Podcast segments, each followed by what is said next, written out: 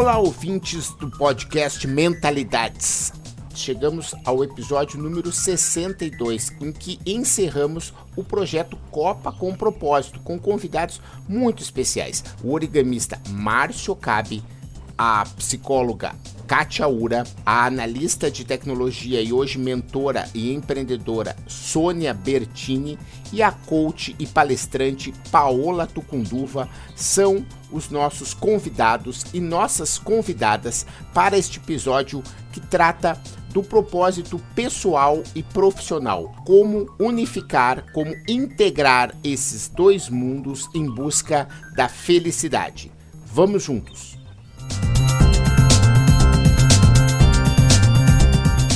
Sabe? Até da ancestralidade. Uhum. É uma filosofia quântica, é bem profunda, assim. Aí eu, eu sou toda curiosa. Sim, mas daí você, o que, que você fez? Você começou a, a, a, Você fez uma sessão experimental, é isso que você fez? Não, foi a segunda, são dez sessões. Aí eu fui na segunda e marquei a, uma, no meio-dia. Aí terminou uma e meia. Eu pensei que não ia chegar, fiquei presa. E é perto, eu tô aqui no Brooklyn. É, dá uns, sei lá, uns 20 minutos até lá, demorei mais de uma hora para vir para tá cá. Todo mundo reclamando, todo mundo reclamando, mas eu de manhã o trânsito estava relativamente vazio. Eu tive lá perto do aeroporto. Ah, é aqui pertinho. É. Assim, a gente domingo, tu vê, acabou não se vendo, né? Ai, Menta, nossa, e, e, foi muito assim, você entrou, não, você saiu, eu entrei. Foi sincrônico total, na hora que eu cheguei, eu acho que pelo que você contou, na hora que eu subi, você desceu, não, não, é. na hora que você chegou e na hora que eu desci, você foi embora, foi bem... Então, aí eu vi, eu, eu eu passei lá na frente, já tinha acabado já. Eu falei, ah, eu na volta eu pego o carro, eu passo lá para ver se o momento tá lá, já tava tudo escuro já. Tinha terminado às 10, não era 10 oh. e meia? É, é a gente foi embora um pouco mais cedo, porque eu estava muito, muito, muito cansado, né? É, e aí eu não fiquei muito tarde. Como eu não te encontrei, daí eu fui embora depois. Nossa, uma pena. Outras vezes. Marcelo, uma pergunta: tu controla o, o, o áudio da gente quando não, alguém está falando ou cada um não, cuida do seu? É o melhor, o Google controla. Quem fala, ele aparece. Tá, não, é só porque às vezes tem barulho, né? Tem ruído e daí. O entra... áudio, daí tu pode tentar tá. fazer o seguinte: quando não estiver falando, deixar no mudo. Uhum, tá. tá Mas a Deixa. câmera que ele faz sozinho essa troca. E o ruim é o seguinte, quando tu aperta, daí tu perde o automático, então não dá para apertar ali. apertar ficar... o que? Lá, a lá. É quando tu quer dizer, por exemplo, ah, eu quero segurar na, na, na minha câmera. Daí, se eu apertar ah, manual, ele sai do automático, entendeu? Ah, entendi. Tá bem. vou ficar quieta aqui. Ó, o Márcio tá aí, ele é um cara tão, tão assim especial que ele tem duas vezes ele, entendeu? Tudo bom? Gente, olha só, quem, bom, ganhou da, quem é a Coreia que ganhou da Alemanha, não foi? Parece que sim. Ó, o Brasil, o Brasil tá vingado. Os, orientais, os orientais estão tomando conta do, nossa, do nosso programa. Pois é. Olha só, o, o Márcio, você só tem que mudar um pouquinho a sua câmera, que você está muito de lado, assim. Muito de lado, deixa eu ver. A gente já começou aqui a transmissão, mas é, é só o, o como tá, a gente está no túnel. Só, né? Ainda não começou oficialmente, são 14h59. Ah, sim, aparece Ai. o meu suru gigante. Olha que lindo! Adoro surus. A gente é grande. Nossa. Olha ali, gente, que loucura. Muito lindo. Acho que assim fica melhor, né, gente? Eu tava no chão.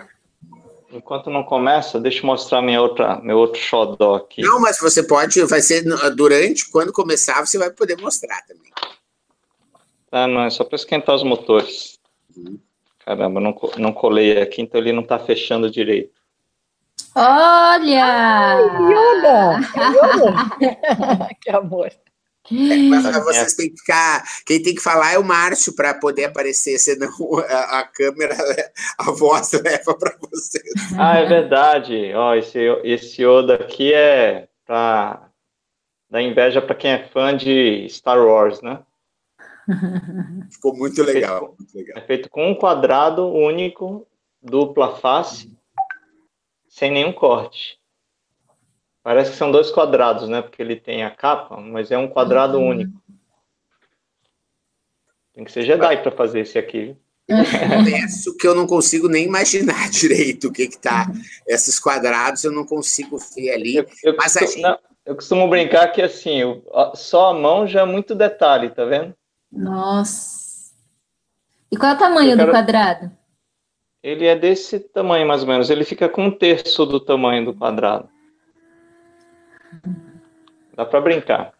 Legal, nós estamos então ao vivo já no nosso terceiro episódio do Copa com Propósitos e a gente fica muito feliz de você que, que decidiu passar esse tempo conosco para conhecer um pouco mais sobre algumas pessoas que podem te orientar ou podem te inspirar uh, a respeito de propósito de vida, de carreira, ensinamentos que eles tiveram ao longo da sua trajetória pessoal e profissional e que podem, de uma forma ou de outra, ajudar a você encontrar o seu propósito de vida e fortalecer, assim, todos os laços aí que são bacanas de serem uh, fortalecidos para essas relações pessoais e profissionais estarem na melhor forma possível. Então, vou dar boas-vindas aos nossos convidados e pedir que cada um se apresentasse rapidamente aí para que a gente possa estar tá começando a nossa conversa.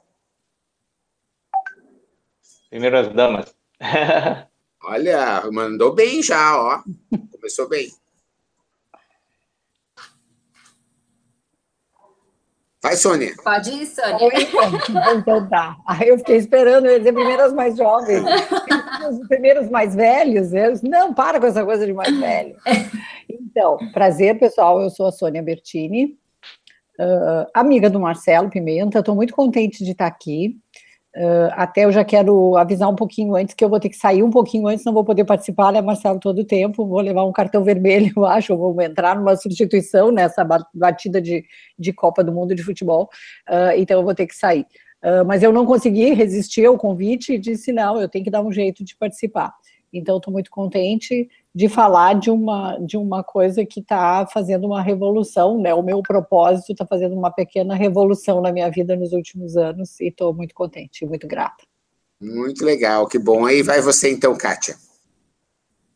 Oi, pessoal, tudo bem? Eu sou a Kátia Ura, eu sou psicóloga, orientadora profissional, e eu Sou idealizadora do Ritos, que é um projeto com jovens, para ajudar os jovens a despertarem o herói e o protagonismo dentro de si. É, ritos vem de ritual de passagem, aproveitar esse momento que eles estão escolhendo a profissão como ritual de passagem da adolescência para a vida adulta. E aí, né, refletir, poder refletir, se conhecer bem, para descobrir e despertar esse propósito, para motivar toda essa jornada que ainda está começando. Né? E eu faço parte dos protagonistas, foi aí que eu conheci o Menta, é um grande prazer, é uma grande. Está me ajudando muito, está fazendo eu descobrir uma, novas facetas minhas, uma faceta empreendedora. E eu estou muito grata por estar tá participando aqui dessa, desse bate-papo que eu acho muito importante. Muito legal. Márcio. Muito bom. Bom, pessoal, sou marciocabe.com ou .com.br, tanto faz, tem os dois sites. é, apesar de não parecer, eu tenho 49 anos, costumo brincar que eu assisti o Queen ao vivo lá no Rock in Rio 1, né? Então, quem não assistiu, morra de inveja.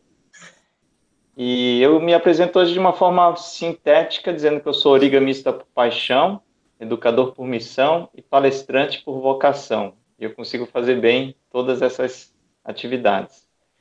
Mas aí eu dei uma guinada profissional nos últimos anos, é, fui largando aos poucos 20 anos de marketing digital, é, Parte de apresentações eu ainda gosto bastante de ajudar as pessoas a fazer apresentações, principalmente com Prezi, que é aquela ferramenta bacana aqui da Zoom. Mas eu confesso que o origami chegou por último, no ano passado, que eu decidi transformar em negócio, e parece que é o que está correndo mais rápido do que os outros, viu? É passar à frente de, dos meus outros projetos. Que bacana, que bacana. Vai ser ótimo aí conversar com vocês, né? Porque a gente nota que esse assunto do propósito ele vai mudando ao longo da vida. Né? Quer dizer, as pessoas vão se descobrindo, você vai chegando às vezes em determinados pontos que você gostaria e dali você tem uma visão para um outro platô que você não enxergava, era um horizonte que às vezes estava um pouco escondido, né? E aí você tem a visão de dizer, não, olha só, quem sabe a gente não vai lá num outro canto. Sônia, conta para nós um pouco, foi isso mais ou menos que aconteceu com você, porque você teve várias carreiras já na vida, não foi? Várias. Na verdade, assim, eu tenho, assim como, como o Márcio falou, que pode não parecer, mas eu tenho 59 anos. A coisa de alguns meses atrás eu me dei conta que eu vou fazer 60 e eu enchi a boca para dizer 59 anos. E quando eu me dei conta que eu faço em novembro 60, gente, eu entrei numa crise. Mas ok, crises são ótimas porque elas te dão uma chacoalhada e eu fui em frente. Então, a minha história, eu tenho uma trajetória de 38 anos de TI, de tecnologia. Eu sou uma pessoa uh, que entrou num, num, tempo em que a, a, tecnologia, a TI era muito masculina, né? Era um, era um mundo bem masculino. Entrei como um desafio eu sempre gostei de matemática e caindo nessa, nessa, nesse mundo. Sempre trabalhei com TI, mudei aí no meio do caminho, dentro de grandes empresas, eu tive a felicidade de trabalhar em algumas grandes empresas, sempre na área de TI. E uma coisa que aconteceu é que eu comecei a trabalhar com, com, com tecnologia e, e, eu fazia, eu pensava sempre na melhor solução. Então, até eu usava a TI como uma solução para uh, melhorar a vida das pessoas, das empresas, das organizações. Então, o meu propósito, lá pelas Santas, eu vi assim, eu, eu, meu propósito era uh, entregar projetos e soluções de sistemas uh, que resolvessem, que agilizassem a vida das empresas, das pessoas que trabalhavam nas empresas, resultado, essa coisa. Então, eu tive uma vida bastante focada em resultado processo, né? Uh, e sempre uh, é uma coisa que, me, que eu me dei conta que para você escrever um, um, um, sistema bom, você tem que ouvir quem vai trabalhar com ele, né? E quem sofre com o problema daquele sistema. Uh, ao longo do, do, caminho, lá pelas tantas, eu me dei conta, quando eu comecei a entrar mais numa fase de gestão, que eu, eu, eu, eu resolvia ou eu complicava a vida das pessoas, né, com, com os, as soluções de sistemas, né. E aí o que a gente tinha que fazer, eu tinha que ouvir muito as pessoas, né? E aí eu disse, gente, como eu gosto de gente, né? Então é uma coisa fantástica, assim. Que daí no meio da tecnologia entrou a, a pessoa, né? Foi entrando cada vez mais e eu descobri que eu gostava muito de trabalhar com gente. Uh, e o que aconteceu lá pelas tantas, quando eu estava numa, numa fase de. Eu era coordenadora de uma equipe da parte de BI, uma, uma grande empresa de varejo, então aquilo pulsa, né? E eu me dei conta, foi quando eu comecei a ter um, um, problema com. Eu não sabia que era o meu propósito, mas eu comecei a ter algum problema que todas as pessoas da empresa vinham me procurar para alguma coisa. E daí eu disse, gente, que, que, coisa chata isso, porque era um assédio, assim, muito grande. O que aconteceu nessa época, isso foi lá por 2012, eu fiz uma imersão no final de semana com o Marcelo Cardoso, com o Marcelo Madarazzi e a, e a Delmar uh, Franco, que são pessoas ótimas e que foi pela primeira vez na vida que eu ouvi alguém falar de pense no seu propósito, lá em 2012, foi bem, bem, bem antes dessa, dessa época agora, né, que se fala bastante, e eu fui atrás, passei o fim de semana, né, fazendo exercícios e pensando o que, que era o meu propósito.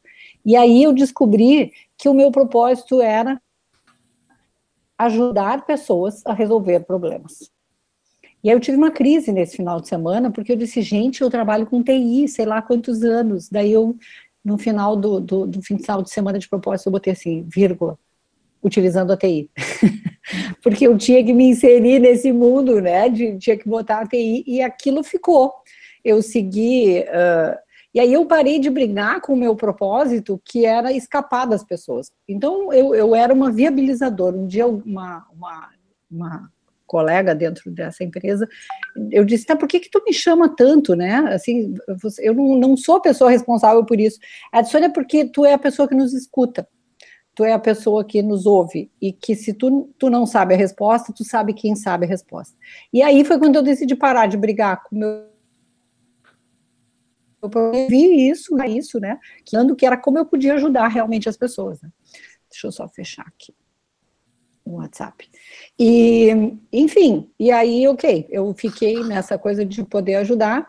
Uh, segui trabalhando ainda na TI, uh, fiz depois mais um movimento, fui para São Paulo, larguei todo mundo corporativo e resolvi uh, me arriscar num e-commerce de café especial.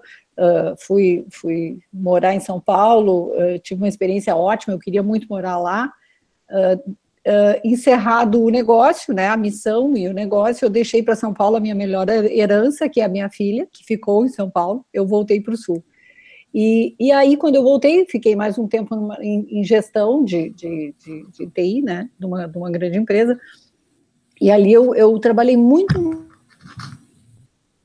do que e ali eu vi, gente, eu gosto muito disso. E as pessoas sempre me diziam, Sônia, como tu é boa com gente, como tu manda bem com essa coisa de gente, tu ajuda as pessoas a se desenvolverem, a equipe, papapá. E eu fui ouvindo cada vez mais isso. E agora em dezembro, então, eu saí desse mundo corporativo e decidi, bom, então agora vamos ver o que eu faço com essa minha bagagem, com essa minha experiência de TI, de, de gestão de pessoas, né?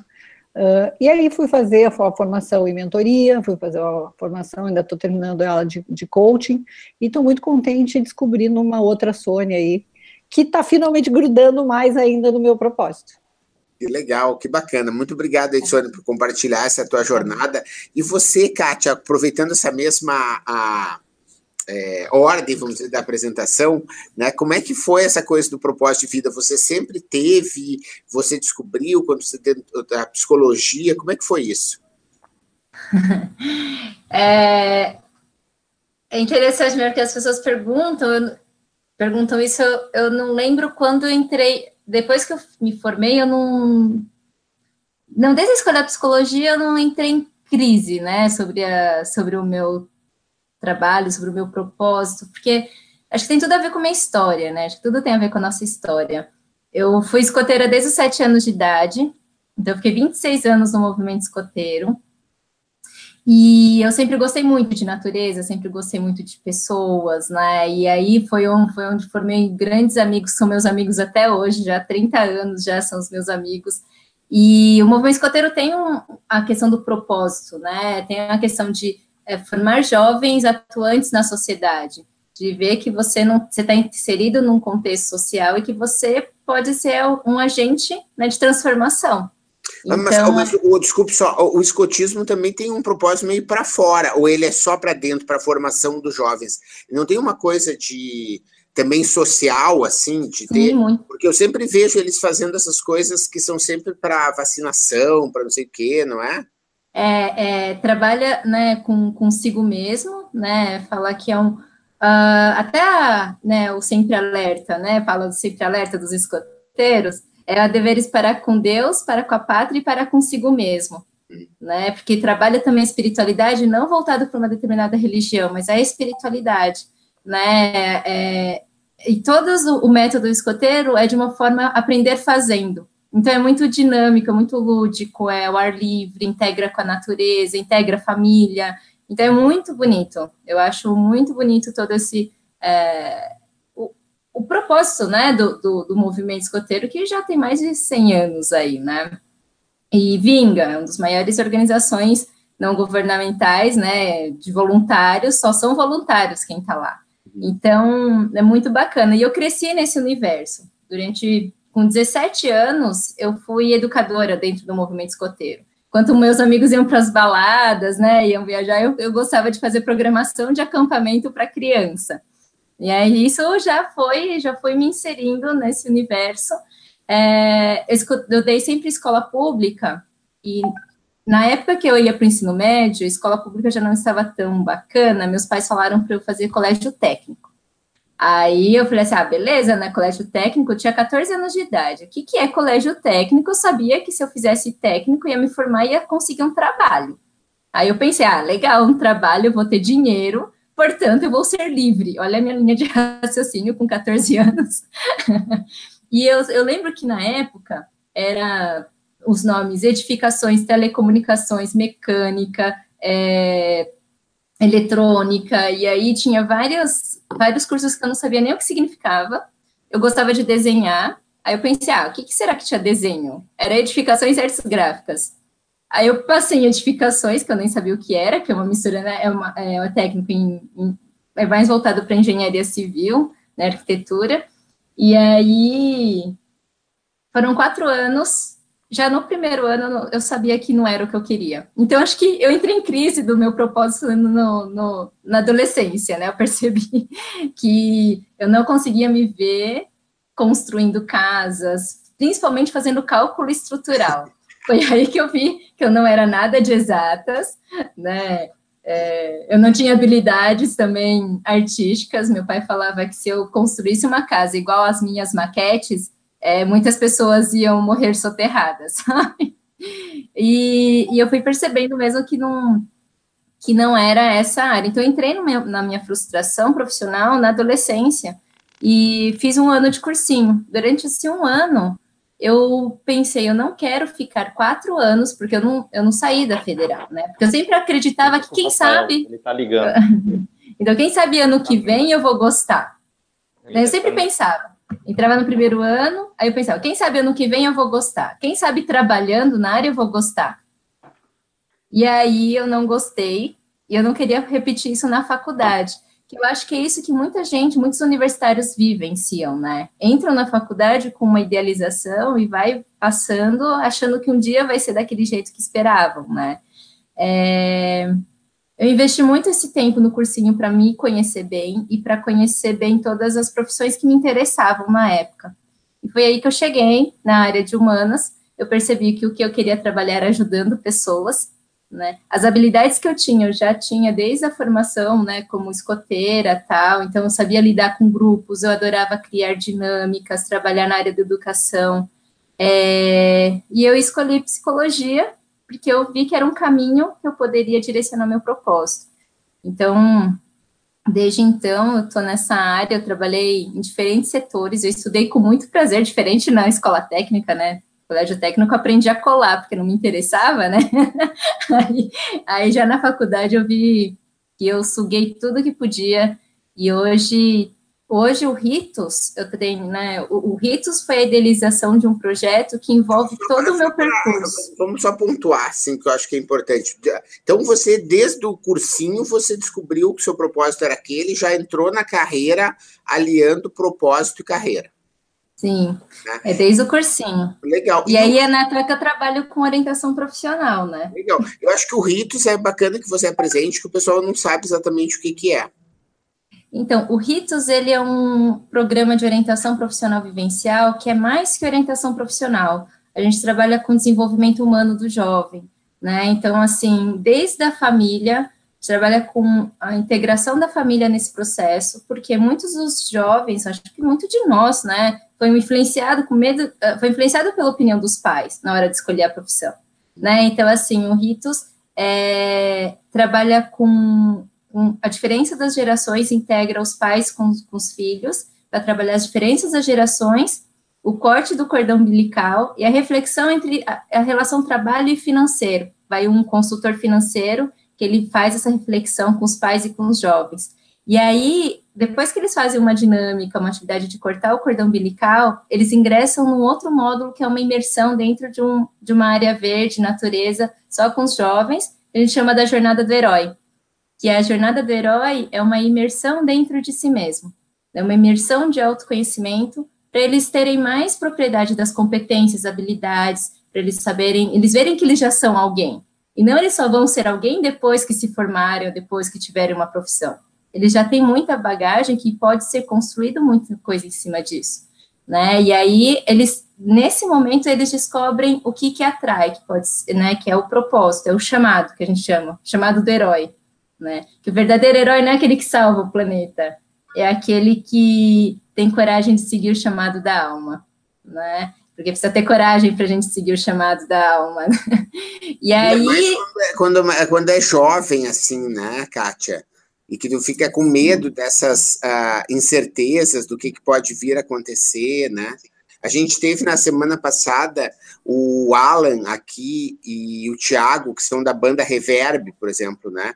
E eles têm uma música que a gente, para nós, assim, é tipo um mantra, assim, desse, desse projeto, porque as músicas deles têm muito a ver com isso, né? E ele fala dessa coisa da decepção do pai que, que o filho quer ser palhaço, né? Então, por quê? Porque o, o, pai quer ser o filho engenheiro, quer ser o filho médico, né? Não tem essa coisa. E isso para o jovem que às vezes identifica esse propósito longe desse estereótipo, fica mais difícil, não fica? Fica, fica mais difícil. E assim, a, e, e imagina, né? Porque o jovem, ele, a partir do momento que ele nasce, a gente nasce, né? A gente entra no campo é como se a gente entrasse numa grande floresta. A gente nasce e entra numa grande, grande floresta que é a vida. E de repente a gente cai numa trilha demarcada pelos nossos pais. Eles que falam assim: olha, o que, que você pode fazer, o que não pode, o que é bom, o que é ruim, né? Insere a gente numa cultura, numa linguagem. E o próximo lugar que a gente entra é na escola. Então, o jovem hoje, ele sai com os 17 anos, ele entra em torno, às vezes, entra com seis meses de idade na escola né? Então ele fica nessa trilha demarcada praticamente a vida inteira dele, e de repente, quando chega no terceiro médio, e aí, o que, que você vai fazer ano que vem? Né? Sendo que ele, ele todo ano era o que, que você vai fazer ano que vem? Eu tenho que passar de ano, eu tenho que passar de ano, eu tenho que passar de ano. Aí chega no terceiro médio, o que, que você vai fazer ano que vem? É como se essa trilha demarcasse, demarcada acabasse e tchanã, ele tem que escolher entre 500 carreiras como não vai ser influenciado por quem sempre influenciou ele nas tomadas de decisões, né? Então não é fácil mesmo. Que bacana. Antes de o Márcio falar, eu queria aproveitar que a Sônia ainda está com a gente para saber é, como é que foi essa relação com a Renata, tua filha, Sônia, assim, do, da, da descoberta dela e tu, essa trilha demarcada aí, como é que foi isso aí? Pois é, eu, eu estava aqui sorrindo porque eu acho que eu tive a, a sorte de não ter trilhas. Então, isso que, que a Cátia estava falando, que tem uma trilha, uh, eu acho que eu, eu tive uma. Eu até tive uma trilha, mas eu sempre fui uma, uma auto-trilha, eu sempre fui uma, uma border, assim, sabe? Uh, eu tive um, um, pai que já não está mais comigo, muito, assim, seja quem tu és, defenda as tuas ideias com respeito e educação, até a morte. Então, isso assim, até me emociona quando eu falo dele. Ele era sensacional. Uh, e a minha mãe era uma pessoa mais, assim, de dar trilhas, né? Eu me lembro que um, um dia ela disse: Tu não precisa fazer faculdade. Quando eu falei de entrar para o cursinho, eu disse: Como não? Assim, não, faz o normal, vai ser secretária ou professora. E eu disse: Eu posso até ser secretária ou professora, mas deixa eu fazer alguma coisa, né? Então, era uma, uma época, imagina, né? Eu tenho 59 anos mas eu tive, tive essa sorte de não ter muito essa trilha. E tive, é claro que um pouco eu tive. Com a Renata foi muito engraçado, porque quando chegou a hora dela ir fazer, a Renata é minha filha, ela tem 31 anos, quando chegou a hora dela fazer vestibular, e eu comecei a. Para mim, a Renata tinha que ser jornalista. Eu era assim, o meu. Quando eu vi, eu queria nessa coisa assim de: minha filha, tu escreve muito bem, tu lê muito, sabe? É uma pessoa inteligente ela me olhou, ela disse, nem pensar ser jornalista, sabe? Ok. E aí ela quis fazer, por exemplo, uh, biologia, porque ela, uh, uh, enfim, queria porque queria fazer biologia numa época. E coisa assim, de resolve. É, isso. E, e numa época em que a biologia entrou essa coisa de, de biomedicina, e essa, a, a, biologia subiu e era um dos cursos para fechamento na URGS, e ela queria entrar na federal, que ela disse que não queria pagar particular, não sei o quê, era, era muito alto. Eu disse, gente, essa menina vai quebrar a cara, mas enfim. Uh, e, e foi muito legal porque é uma é um aprendizado, assim, né? De como tu não as trilhas, eu dou a mão para dizer quando sair da tua trilha, da, porque quiser entrar, ok, eu tô aqui, né? E foi exatamente isso que aconteceu. A Renata, ela não passou no vestibular para uh, ah, biologia, e o que ela caiu a ficha, ela gabaritou inglês, né? Uh, ela gabaritou, uh, quase gabaritou literatura e português, ela foi muito bem. E, e, não tinha ido bem em biologia, e daí eu fiquei olhando e disse, o que, que, que esses resultados te dizem, né? E aí ela entrou num momento de reflexão e daqui a pouquinho ela disse, mãe, eu posso continuar amando a natureza, né, reverenciando e respeitando, porque ela com sete anos ela ganhou uma carteirinha de protetora da natureza na escola, que né, as questões, ela me ensinou a escovar os dentes com a torneira fechada. Uh, ela disse, eu posso amar tudo isso, mas eu sou uma pessoa pessoa que tem uma vocação para as letras. E ela foi fazer letras, hoje ela é tradutora, né, de inglês, de espanhol, e, e, e vai bem, obrigada. Mas é um, é um desafio essa coisa de tu não botar no.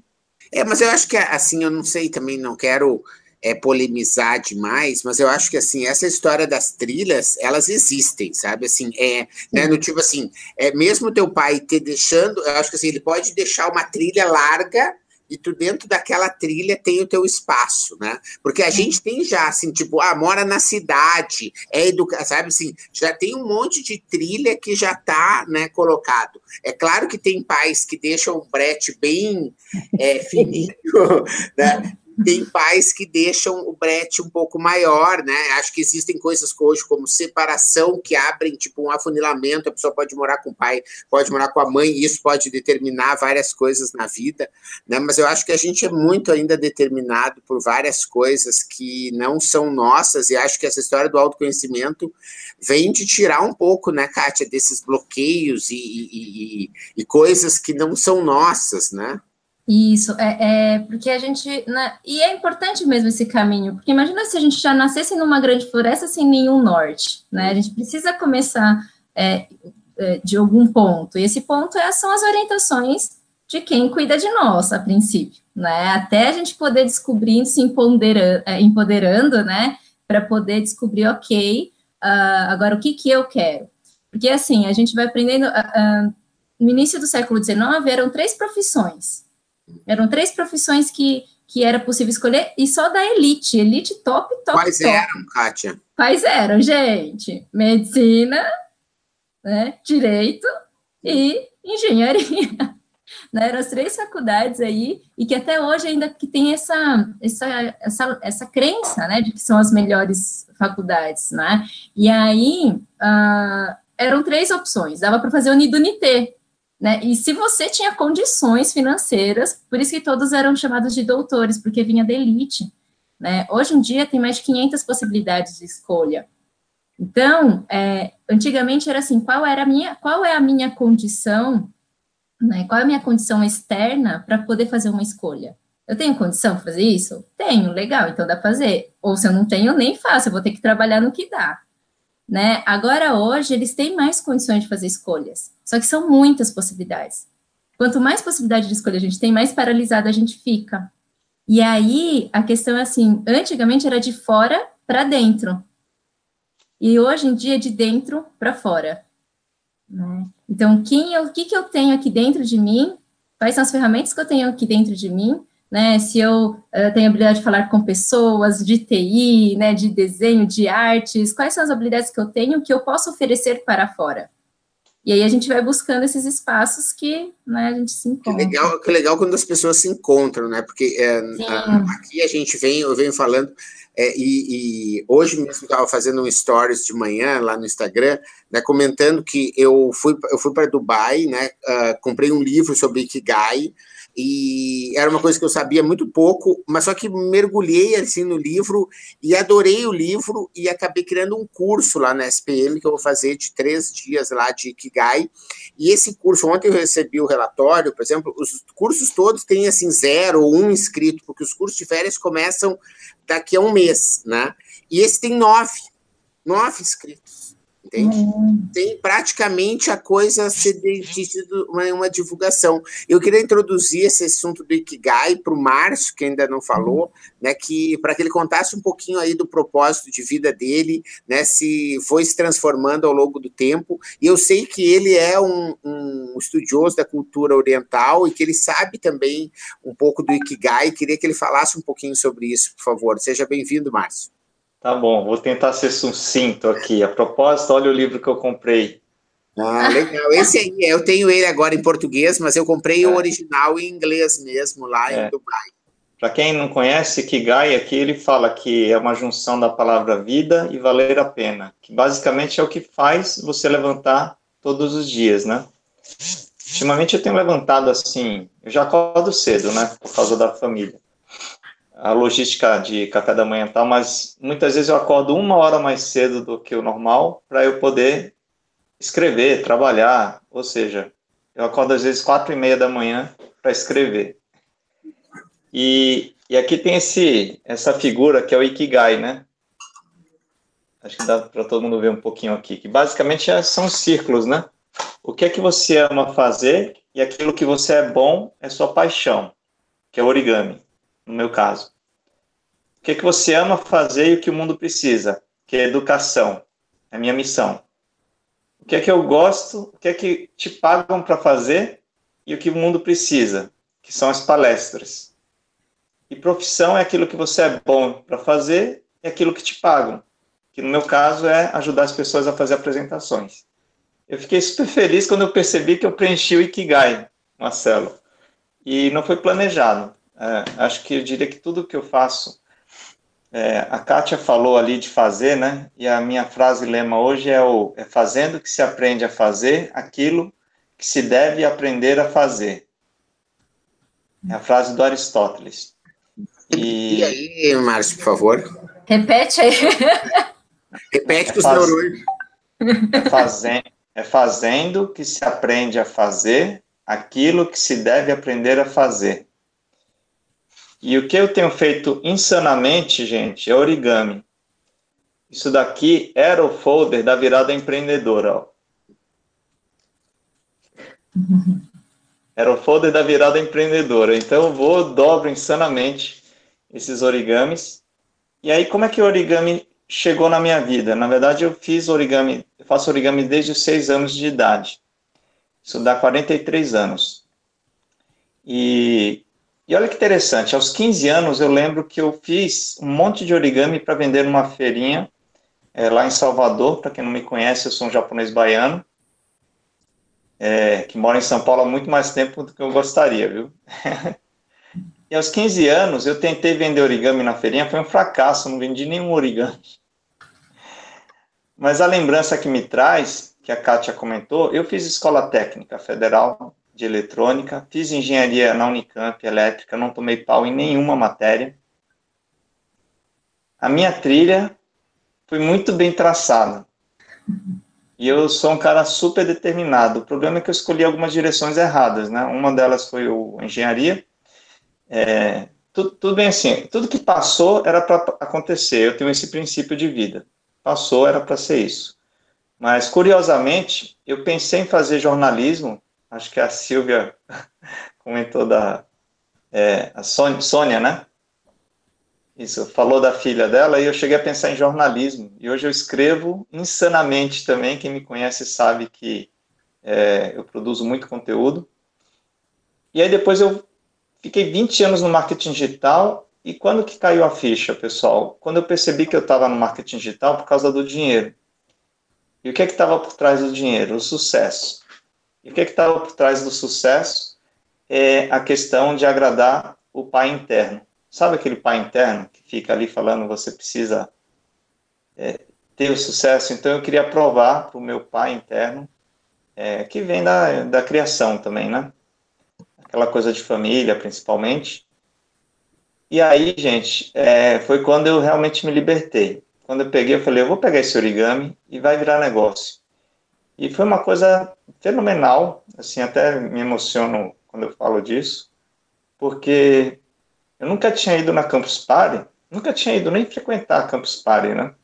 E muitas pessoas que são palestrantes sonham em fazer palestra, certo, Marcelo? Você já fez palestra? Já fez palestra lá, não? Eu fui é. curador da Campus Party dois anos. Da, Fui curador do palco de empreendedorismo dois anos.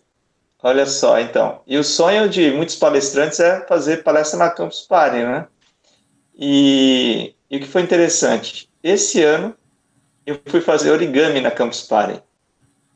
E foi uma loucura, porque eu achei que ia ter 20 pessoas no máximo, tinham 40. E não era um origami fácil, era um origami relativamente complexo. Foi incrível, porque você fala assim, gente, quando você pega o que você realmente tem de talento, e eu pego a frase da Sabrina de Campos, que é a pessoa que, com uma frase, eu saí em dois, eu mergulhei em 2013 na educação. Essa frase é: qual é o talento que você pode oferecer para o mundo? Da Sabrina de Campos, da Escola com Asas. Quando eu li essa frase, quando eu vi o site, caiu uma ficha, sabe daquelas que caem assim, você fala assim, calma. Que... Meteoro. um meteoro. Só que caiu em 2013, isso faz uns cinco anos, né? E na época eu aprendi o que era desescolarização. Eu comecei a pesquisar sobre homeschooling, sobre estudar em casa. É, no ano seguinte eu fiquei quase que eu falei vou tirar meus filhos da escola, né? E, e o que acontece cinco anos depois, gente, é que assim o meu filho mais novo tem um colégio municipal incrível, lindo, teve a festa junina mais linda que eu já vi, é, municipal, inspirado na Escola da Ponte, é um grande sonho, mais novo está lá com oito anos. É, e a Kátia falou de escola técnica, ela vai dar risada agora. E o meu mais velho, ele estava no dilema de entrar no ensino médio. E a gente estava vendo ETEC, estava vendo escola, estava vendo FECAP, um monte de opções. E eu falei, Rafael, o que, que você acha de fazer homeschooling? Ele já Não. sabia do homeschooling, já sabia. A gente conhece várias pessoas que fazem. Mas entre conhecer e fazer há, um, há, uma, há uma longa jornada. E daí, para encurtar uma longa história, ele decidiu fazer pegando a metáfora do futebol, sabe? Decidiu fazer aos 44 do segundo tempo, depois acabou desistindo, não teve coragem. E aí ele encontrou com um amigo no SESC, onde ele fazia um curso, e ele perguntou para o menino assim, ah, mas onde que você estuda? Ele falou, ah, eu faço homeschooling. Calculem as estatísticas aí. e aí ele perguntou: Você conhece uma escola online que chama Clon Lara? A Clon Lara é uma escola que assessora famílias homeschoolers. O menino é um dos melhores alunos da Clon Lara aqui no Brasil. Resumindo, ele entrou em casa chutando a porta, pulando de alegria, e quando eu olhei para a cara dele, eu falei: Você já decidiu o que você quer, né, Rafael? E onde isso se conecta com a gente aqui, pessoal? Ele não sabe o que ele quer fazer mas ele está livre, tem autonomia, está feliz, e ele sabe que aos 18 anos ele não vai ser cobrado de nenhum vestibular. E até me perdi o que eu estava falando.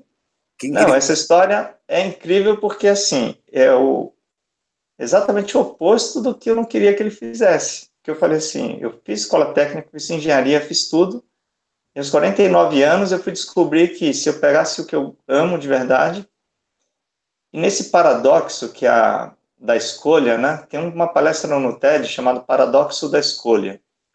Do, esqueci o nome dele, mas é só pesquisar no site chamado Google que vocês encontram. que é a gente está num momento tão louco que eu tenho essa opinião muito clara. Ou a gente faz o que a gente tem de melhor, ou não tem como se destacar mais. Agora, Oi, eu já Oi, Paola. Cheguei, que saudade. Cheguei. Tudo bem, Márcio? Tá boa? Kátia, Sônia, Marcelo.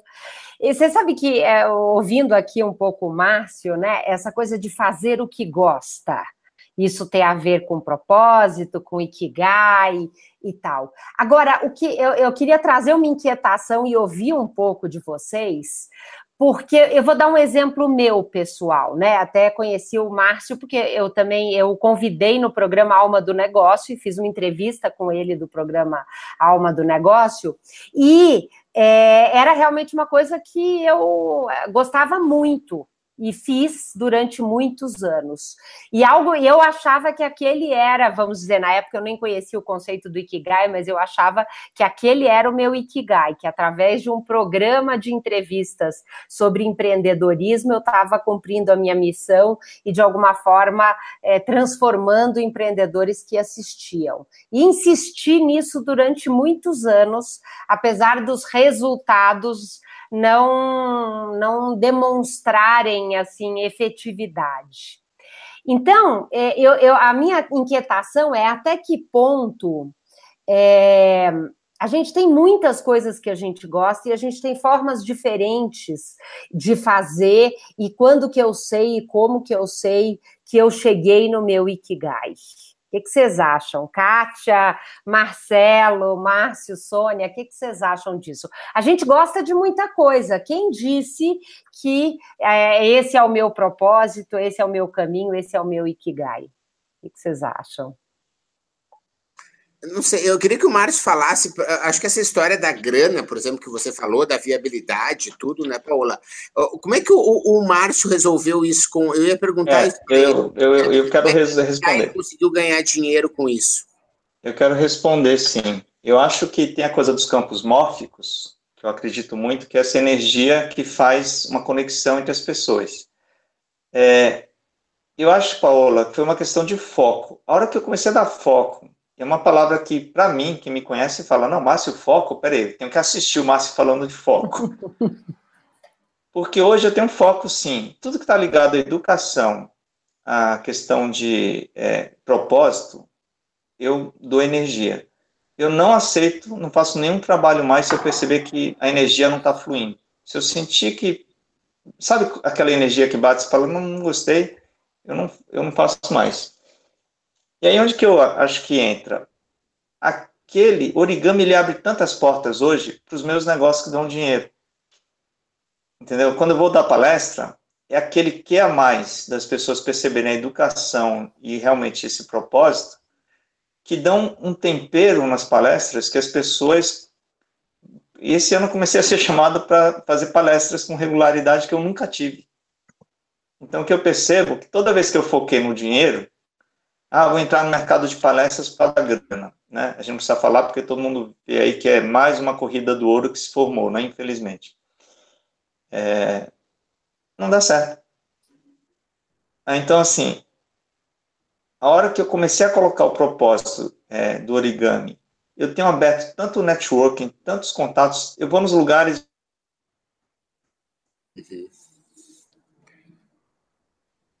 Falhou? Então, assim, Paula, o origami, ele não está me trazendo tanto dinheiro ainda, mas ele está na caixinha da paixão. Então, hoje eu preencho isso aqui. Para mim, isso aqui é o meu business model U, né? Seria esse aqui. É, o... se, eu, é, se, eu, não preencher eu isso aqui, está falhando. Eu, eu acho que você traz um ponto interessante, né? Porque eu concordo que quando a gente faz por dinheiro, é um sinal que, e quanto mais eu corro atrás do dinheiro, mais, menos as coisas fluem e acontecem. Então, acho que esse é um ponto interessante. Uma outra coisa que você falou que eu acho que é muito legal é quando a gente está fazendo alguma coisa pelo meu sucesso pelo meu ponto de vista ou pela minha necessidade, é, é um indicador que eu não estou indo no caminho certo. Porque quando eu começo a me conectar e fazer pelos outros, é, eu acho que esse é um outro caminho. E acho que cada um tem a sua história, né? Vamos dizer, eu depois encontrei no coaching o, o, meu caminho, o meu ikigai, para mim o coaching é esse ikigai aí bem do meio, ponto do meio que eu consigo conciliar tudo, e eu consegui entender o quanto a, a, minha missão, vamos dizer, através do meu trabalho de coaching, tem sido muito mais efetiva e gerando uma transformação muito maior do que com o programa Alma do Negócio. Hoje, eu e Marcelo Pimenta com protagonistas, uma metodologia que a gente desenvolveu, que também está dentro do meu Ikigai, totalmente alinhada com a minha missão de vida de inspirar e transformar empreendedores a encontrar uh, o sucesso, a felicidade, a sua realização, a sua própria missão de vida. É, e, e, eu vejo que aquela história no programa Alma do Negócio foi uma fase importante para eu chegar nesse ponto. Mas acho que talvez a gente tenha que também estar um pouco aberto para seguir caminhos um pouco diferentes do que o nosso consciente fica falando que o seu caminho é por aqui, seu Ikigai é por aqui. Não sei como é que é na experiência aí da Kátia, da Sônia, essa coisa de missão, de propósito versus dinheiro versus o que eu amo fazer. Fala. Kátia.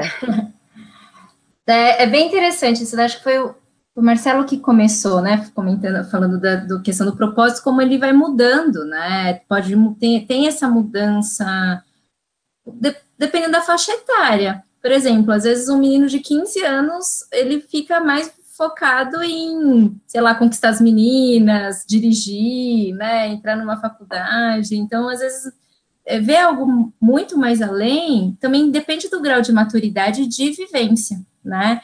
É, eu vejo muito o propósito como, sabe, como um, um, um norte. O propósito é um norte, é como se a gente tivesse. Eu uso muitas metáforas relacionadas à natureza, tá, gente? Então, assim, como se a gente estivesse num grande oceano, a vida é um grande oceano, e a gente só consegue ver água, céu, água, céu, água, céu. Se for dar um 360 graus, água, céu, água, céu, água, céu, né? E aí, o propósito é como se fosse assim: eu tenho um mapa e eu sei onde eu quero ir. Então, ah, eu quero ir para o continente é, africano, né? E aí eu, eu e, e, às vezes, porque aí a gente vai, segue, aí é o mapa e a bússola tem serventia. Ele só vai ter serventia se a gente souber onde a gente quer chegar, né? Porque no meio desse mar, no meio da, pode surgir uma tempestade, o céu começa a ficar escuro, começa a vir um, né, um maremoto, e nessa hora a gente só vai se preocupar em sobreviver, não vai ficar pensando em chegar no continente africano vai querer sobreviver, então esquece, né? Esquece, vai tentar lá sobreviver nesse né, maremoto, nessa tempestade, e quando volta, aí a água se acalma, né? O tempo volta, o céu volta a ficar azul, aí a gente toma um fôlego e fala assim, ok, agora onde eu estou, né? Deixa eu ver se eu desviei muito do meu caminho ou não. E aí a gente se reorganiza e vai continuar seguindo em frente. É, quando a gente não tem esse, uma noção né, de onde a gente quer chegar, é assim, vem o primeiro maremoto, a gente já perde a noção de onde está, só vai ver água, céu, água, céu, água, céu, e às vezes está, sei lá, 180 graus, indo num caminho que não era para ser, né? É, e, e, e, e, eu acho que é isso. E nesse momento, às vezes, durante o percurso, durante a nossa trajetória, durante a nossa jornada, às vezes pode aparecer algumas coisas na nossa frente, no nosso caminho, que vai fazer a gente repensar. Sabe, pode aparecer uma pessoa tão bacana que apresenta uma coisa tão legal que a gente não conhecia, que vai fazer assim, nossa, isso é muito mais legal do que aquilo. Ai, agora eu quero ir para o continente asiático, né? Ai, agora eu quero ir para a Europa. É, eu, eu ia entrar nessa história, até vou passar a palavra para a Sônia, que eu acho que ela vai falar, mas eu queria já acrescentar essa história do dos sinais, né, ou da serendipidade, quer dizer, aquilo que você não sabe exatamente que vai te levar para o que você quer. Né? A Paola, uh, no início, Paola, eu falei um pouco dessa história do, do, do, que você usou do programa, talvez, né? Que você, depois de fazer cinco anos do programa, você enxergou uma outra coisa. Uhum. Mas se você não tivesse levado esse tempo de você ter chegado lá, você nem sabia que aquilo existia. Né? E é aí que eu queria também provocar para a Sônia essa história. E esse, eu estou adorando as metáforas da Cátia da natureza. Por favor. Não, não, tu não viu, tem cada uma melhor que a outra. Essa do mar e do, do, do céu ficou ótima, né? Mas a, a questão é, e cara, como é que as pessoas não enxergam nenhuma ilha, não enxergam a Ásia, não enxergam, entende? E aí como é que faz, entendeu? Essa é a, né? Essa é a pergunta aí, Sônia, o que tu acha? Então, eu estava aqui há pouco respondendo no grupo do WhatsApp, né? Eu acho que era o Victor que estava falando aqui. Às vezes, o que, que acontece?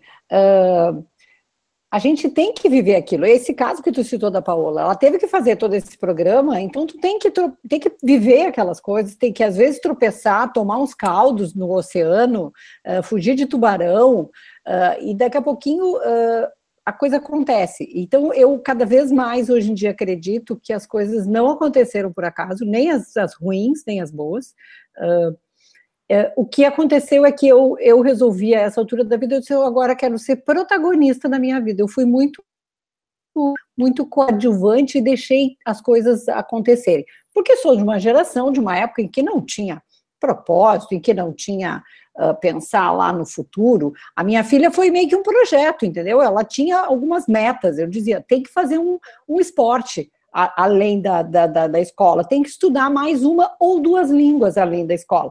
Então, assim, eu, eu, eu, ela tinha algumas coisas. Eu não tive nada disso, eu tinha que viver, né? Era isso. Desde pequena, vamos lá. Tem, tinha um pouco de trilha, uh, eu tinha a obrigação de passar de, de ano, e era isso. Uh, mas então, essas coisas do, do às vezes, fica muito do, do, do propósito, eu, eu, tenho que ter, eu tenho que enxergar, eu tenho que ter lá um, uh, eu tenho que chegar lá no outro continente. Cara, surfa, navega, vem, boia, curte, sabe? Então tem, tem um pouco disso, de, de aquilo que, que Tava assim, eu estava vendo, acho que a, o primeiro capítulo da Copa com propósito, né? O caminho só faz quando você passa, né? Então, tem que, que nem lá no, no, no, Indiana Jones, né? A ponte só existia depois que ele dava o primeiro passo, senão ele, ele tinha que acreditar naquilo. Uh, e algumas coisas eu acho que a gente tem que uh, confiar que o universo, que a vida, que, que as coisas estão nos fazendo passar por aquilo, uh, para entender. Eu acho que eu não chegaria onde eu estou hoje, conseguindo, e eu acredito sim que eu consigo ajudar uh, pessoas e que vou ajudar de uma outra forma, se eu não tivesse vivido os problemas todos que eu vivi com equipe, com sistema, uh, tomado um toco no primeiro sistema que eu defini da vida, que eu entreguei a área, os, né, os clientes olharam e disseram, ah, legal, só, só isso aqui piorou a nossa vida. E aí, ali foi a primeira, então eu tive que viver aquilo lá para eu conseguir olhar as pessoas, porque me disseram que eu tinha que olhar só para o sistema, só para o negócio, né? Então tem que olhar para as pessoas. Então, eu acho que é isso, é um pouco do que a gente tem que uh, ouvir um pouco das suas, das suas paixões, que nem o Márcio estava ali eh, eh, dizendo a coisa do, do origami. Né? Aliás, eu sou completamente apaixonada por origami. Eu só sei fazer um sapo, um sapinho que eu aprendi há muitos anos atrás, e eu, eu, eu sou uma fábrica de sapos. Seguidamente eu faço e ele pula, mas eu quero aprender uma hora dessa a fazer outros. Mas uh, quando eu fui, por exemplo, fazer esse em 2012 essa imersão num final de semana para falar de propósito, eu tinha algumas pessoas que tinham, já tinham, assim, e foram aflorando os seus propósitos lindos, umas coisas maravilhosas, assim, né? E eu fiquei, caramba, eu trabalho com essa coisa aí de TI, de sistema, e é sempre assim, né, ah, nas empresas, ah, aquele pessoal lá da TI, sabe, tem um pouco isso, assim, algum preconceito, que, tipo, não temos coração, né, a gente tem uma CPU, uh, e aí era, era bem complicado isso, né, eu dizia, tá, mas então como é que eu vou ser uma coisa assim gloriosa, linda, né, mágica. Não, sabe? Eh, eu acho que tu consegue, eh, o cara que é do mais simples, o pescador, a pessoa que faz a limpeza, cada um dentro daquilo que, que, que enxerga, né, formar o seu ikigai, ele consegue, consegue ser feliz com, e não precisa ser coisas mágicas. O meu propósito é salvar então, eu disse, gente, propósito de médicos eu achava uma coisa mais maravilhosa. Ninguém vai chegar lá perto né? Mas eu acho que sim, a gente, a gente consegue com outros, com outros, com outras funções, né? E é, é posso apimentar um pouco essa nosso bate-papo, Menta? Claro. É, eu quero apimentar trazendo e questionando um pouco vocês fé versus propósito, missão de vida. Quer dizer, o quanto vocês acreditam que a fé, de alguma forma, tem alguma ligação com o propósito? Vocês acreditam que cada um de nós nasce com uma missão, vamos dizer assim, a, a, a ser desenvolvida ao longo dessa vida? O que, que vocês acham? E, é, que, que você está rindo? Que... Não, é que eu, eu acho que conforme a Sônia foi falando, foi isso que eu fui sentindo. Então, achei interessante você fazer essa pergunta, que era isso que estava já borbulhando aqui dentro, né? Que nessa metáfora que eu falei do mapa e da bússola são ferramentas externas. Mas aí, quando o Menta falou assim, mas nossa, como as pessoas não, não veem que tem uma ilha tal, né? É, às vezes tem situações que a gente não vê nada ao nosso redor externo, como o norte. A gente tem nosso norte interno, né? que é a nossa intuição, nosso chamado da alma, é, a nossa fé, né, aquilo que, que em várias crenças, diferentes crenças, fala que pode ser é, missão de alma, né, missão de vida. Que pode ser meio traduzido algumas né, crenças, como pode ser algo vindo de fora, né, ou fora no que eu digo, algo divino, mas esse divino que habita dentro de nós. Esse, esse é a nossa grande, né, nossa grande ferramenta interna. É o pelinho que arrepia, né? Quando dá um friozinho na barriga, quando alguém fala um negócio, você fala, nossa, né? Daquela sensação de ah, eu preciso conhecer isso, eu preciso ir atrás disso, eu preciso falar com tal pessoa. Esse é o nosso norte, né? E, e, e, e é não perder essa conexão. Quando a gente está nessa conexão, né? Não é ficar fora preso numa frase, não, a minha missão é tá, tá, tá, tá, tá, tá. Não, às vezes é, é muito mais que isso, né? E que precisa, a gente vai falando, vai traduzindo em palavras, porque precisa trazer em símbolos, para traduzir algo que é muito poderoso dentro da gente, né? É... eu só vou responder uma parte da pergunta da Paola bem simples, que é, para mim, eu acho que fé hoje é, é sinônimo de foco, sabe? Tipo assim, é, tu acredita, sabe? Porque tu, uma coisa, eu acho que o Márcio falou bem ali, quer dizer, ele agora tem fé que o origami vai ser a coisa que vai fazer ele feliz pelos próximos anos. Por quê? Porque ele acredita, ele bota fé naquilo ali, quer dizer. Né, como a gente bota fé na coisa do projeto dos protagonistas, né, quer dizer, é, é, coisas que a gente sabe que naquele determinado momento realmente vão fazer aí a, a, a diferença. A outra parte da pergunta eu posso responder mais tarde aqui. Tá bom. É, e... porque. Fala, Kátia. Não, não, é, e assim, eu acho que tem a ver muito com a Sônia tá falando da questão da jornada, né? De, eu acho que não existe erro na nossa trajetória. A gente não, a gente não erra, porque se for pensar matematicamente, né? O erro, a gente só consegue comprovar um erro. Ah, não sei, estou falando com engenheiro aí, né, Márcio também, né? Mas uh, eu nunca fui bem exatas, então é só metáfora. Mas assim, a gente consegue comprovar o, o, o, erro quando a gente consegue refazer aquilo, não é? Então, quando a gente também sabe o que, que se fazendo várias vezes tem que gerar o mesmo resultado. E aí, se deu um resultado diferente, aí dá para comprovar que errou. Se cada um tem um, a sua própria jornada, se cada um é único no planeta e a jornada é única, como vai falar que errou? Não é? Então, eu acho que está tudo certo, assim, as, as, nossas trajetórias, de alguma maneira, é, é, tudo que a gente aprende é experiência, tudo que a gente aprende é, é, é vivência, e são, e são ferramentas importantes para a gente repensar, refazer, construir o que vai vir depois, né? A questão positiva e negativa é a gente que constrói. E a gente constrói o que é a gente fala que é positivo quando é gostosinho e fala que é negativo quando é ruinzinho. E a gente que nomeia as experiências positivas e negativas, mas tudo é experiência, né? E tudo faz parte.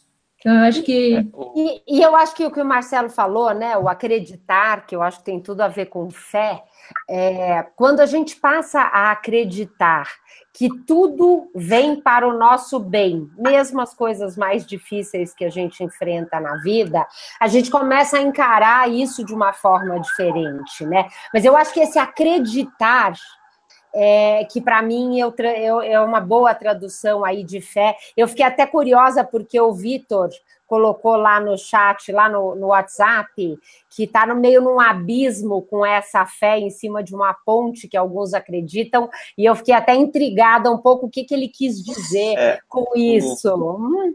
A gente queria falar, se você queria... quiser, Vitor, eu vou te passar o, o link aqui do Hangout para você entrar, tá bom? Se você queria, quiser, você pode queria, entrar, porque aqui é não é resistir, né? colaborativa. Eu queria falar que eu amei a metáfora da Kátia, Amei. Eu adoro metáforas. Acho vou abrir um hangout só de metáforas, viu, gente? Porque me lembrou é que em 2003 eu fui no lançamento de um livro chamado Meta Management do Fred Kaufman. É uma trilogia assim dessa três livros que eu li duas vezes ao longo de alguns anos. E ele falava isso em 2003, né, gente? Imagina, naquela época já achava que o mundo estava rápido, né? Olha só o que aconteceu em 10 anos não tinha smartphone naquela época, né? não tinha iPhone. E, e, ele falava essa metáfora do mar, só que ele falava que o segredo é que a superfície às vezes tem tempestades.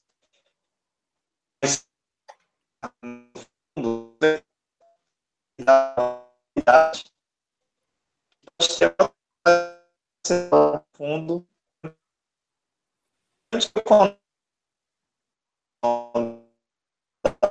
Paula. Orgulho na frente, o sucesso é aspecto pelo outro, né? O que é que eu, eu tenho que ter sucesso porque alguém está me vendo.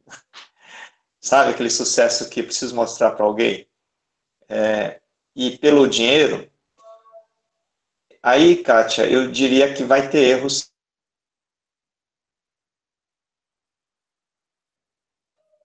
Tá falhando só para mim?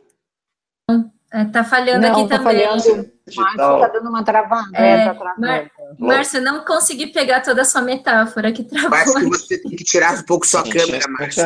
Ah, deixa eu tirar então.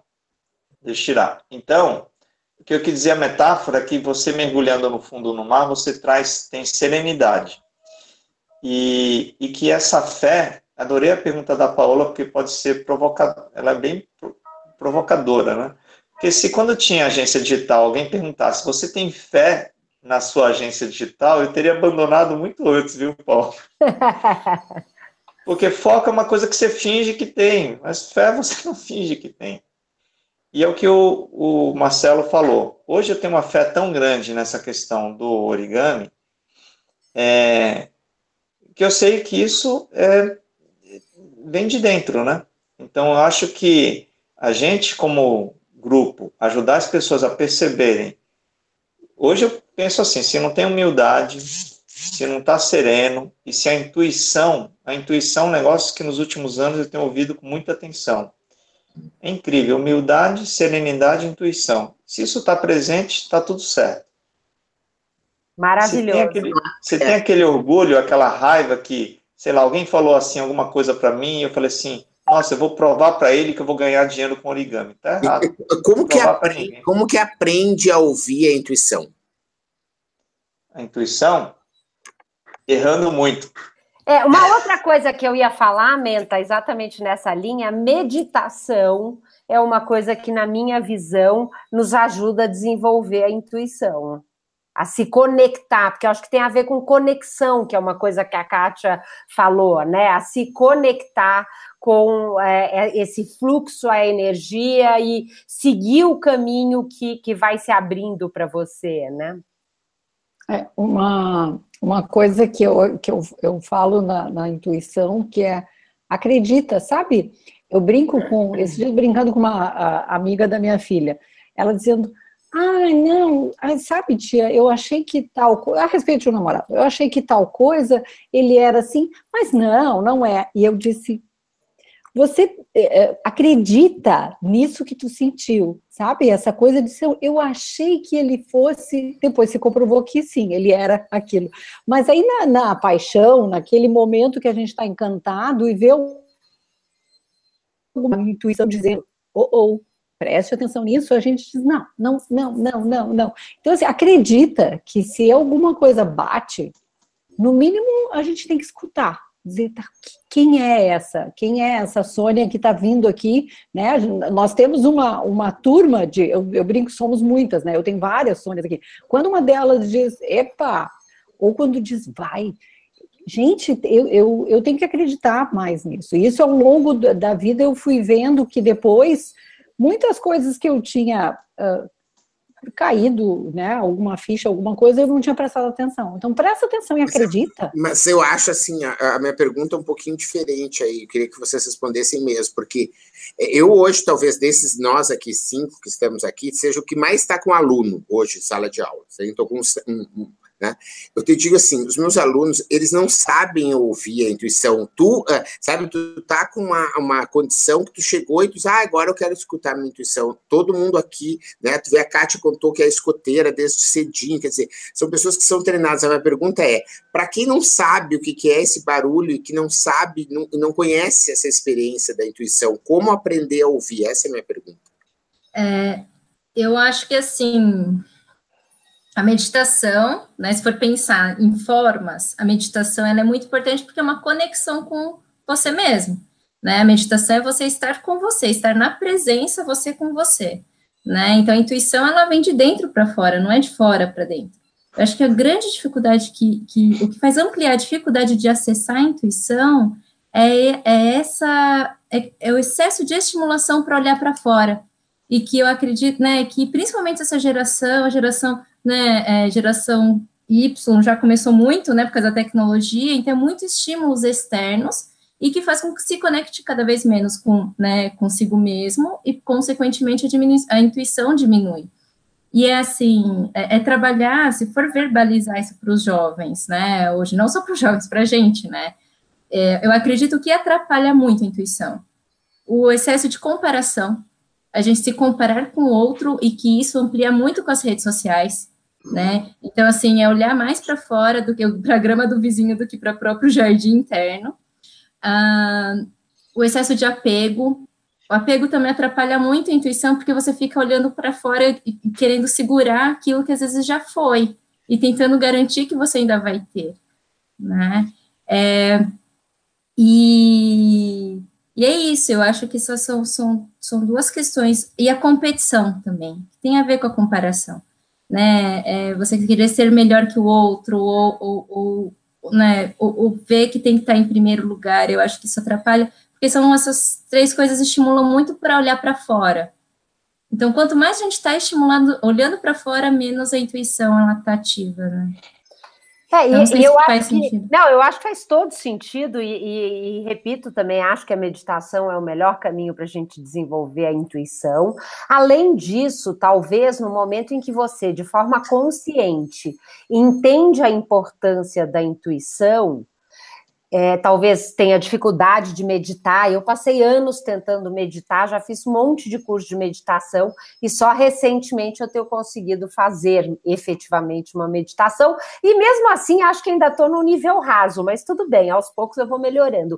Agora, se você com intenção começar a observar os seus pensamentos, o seu sentimento, aquela hora que você se arrepia. Eu acho que essa auto-observação, que tem tudo a ver com o que a Kátia estava falando, né? Quer dizer, vamos parar de olhar um pouco para fora, da gente ficar se comparando ou esperando que os outros falem o que a gente deve fazer ou deve seguir. E quando a gente começa a olhar para dentro de si e começa a observar, muitas vezes a gente começa a ouvir uma voz de dentro e às vezes a gente não vai dar atenção para essa voz, porque vai falar assim: ah, isso é coisa da minha cabeça. Só que dali a pouco você fala assim: puxa, aquela intuição estava certa, aquela voz tinha razão. E com isso, aos poucos, você também vai começar a ouvir mais a Confiar sua intuição. mais, talvez, né? Olha Confiar. só ficou a, a lista: ó. É. excesso de olhar para fora, né? a, a meditação como forma de fortalecer se comparar com os outros, excesso de apego, querendo segurar o que já foi, essa foi punk. Competição, e daí outra coisa daí de um positivo, ouvir a voz de dentro e dar atenção para o que arrepia a pele. Maravilhoso, adorei. Eu tenho, eu tenho mais uma, uma, uma, contribuição, trazendo lá do meu mundo de CPU, do tempo que, né, que o meu coraçãozinho era uma CPU. Ah, o que, que, a gente fazia? Às vezes a gente não encontrava uma, um erro num sistema, num programa, e daí a gente sentava alguém do lado e dizia: Olha só, está acontecendo tal coisa no sistema, e a gente colocava a, a questão. Enquanto a gente estava falando, a gente eh, dizia: Ah, já sei, achei o problema da lógica, porque eu saía da, da briga interna com não tem erro, não tem erro, não tem erro. Quando eu ia contar para o outro, tem um erro, eu não estou achando, olha só, a gente acabava caindo a ficha, e às vezes o colega não, sabe, não tinha a menor ideia do que, que a gente tinha falado, ficava com uma cara assim, dizer, te ajudei, ajudou. E virava e saía. Então é uma coisa que eu ia dizer, acrescentar aí, Marcelo, seja escutado. Ache alguém que te escute, porque daí, ao falar, às vezes, uh, o compartilhar é, é, tu consegue praticar essas outras coisas, esse desapego do erro, da falha, da competição, mas uh, e nessa minha nova jornada aí de mentoria e de, e de coaching que eu ando uh, né, começando a trilhar, eu tenho visto que as pessoas são pouco escutadas. Elas, quando têm insights, elas têm, caem fichas, elas, elas contam coisas que elas agora, ontem, um coach disse, ele terminou de contar alguma coisa, eu fiz uma pergunta e ele terminou, ele olhou e disse, nunca pensei nisso, nunca falei isso com, com ninguém. Então, assim, ficou, sabe, uma, abriu-se uma porta ali naquela, naquela pessoa. Então, assim, seja escutado, acho que essa é uma coisa, procure ser escutado. Muito legal, adorei isso.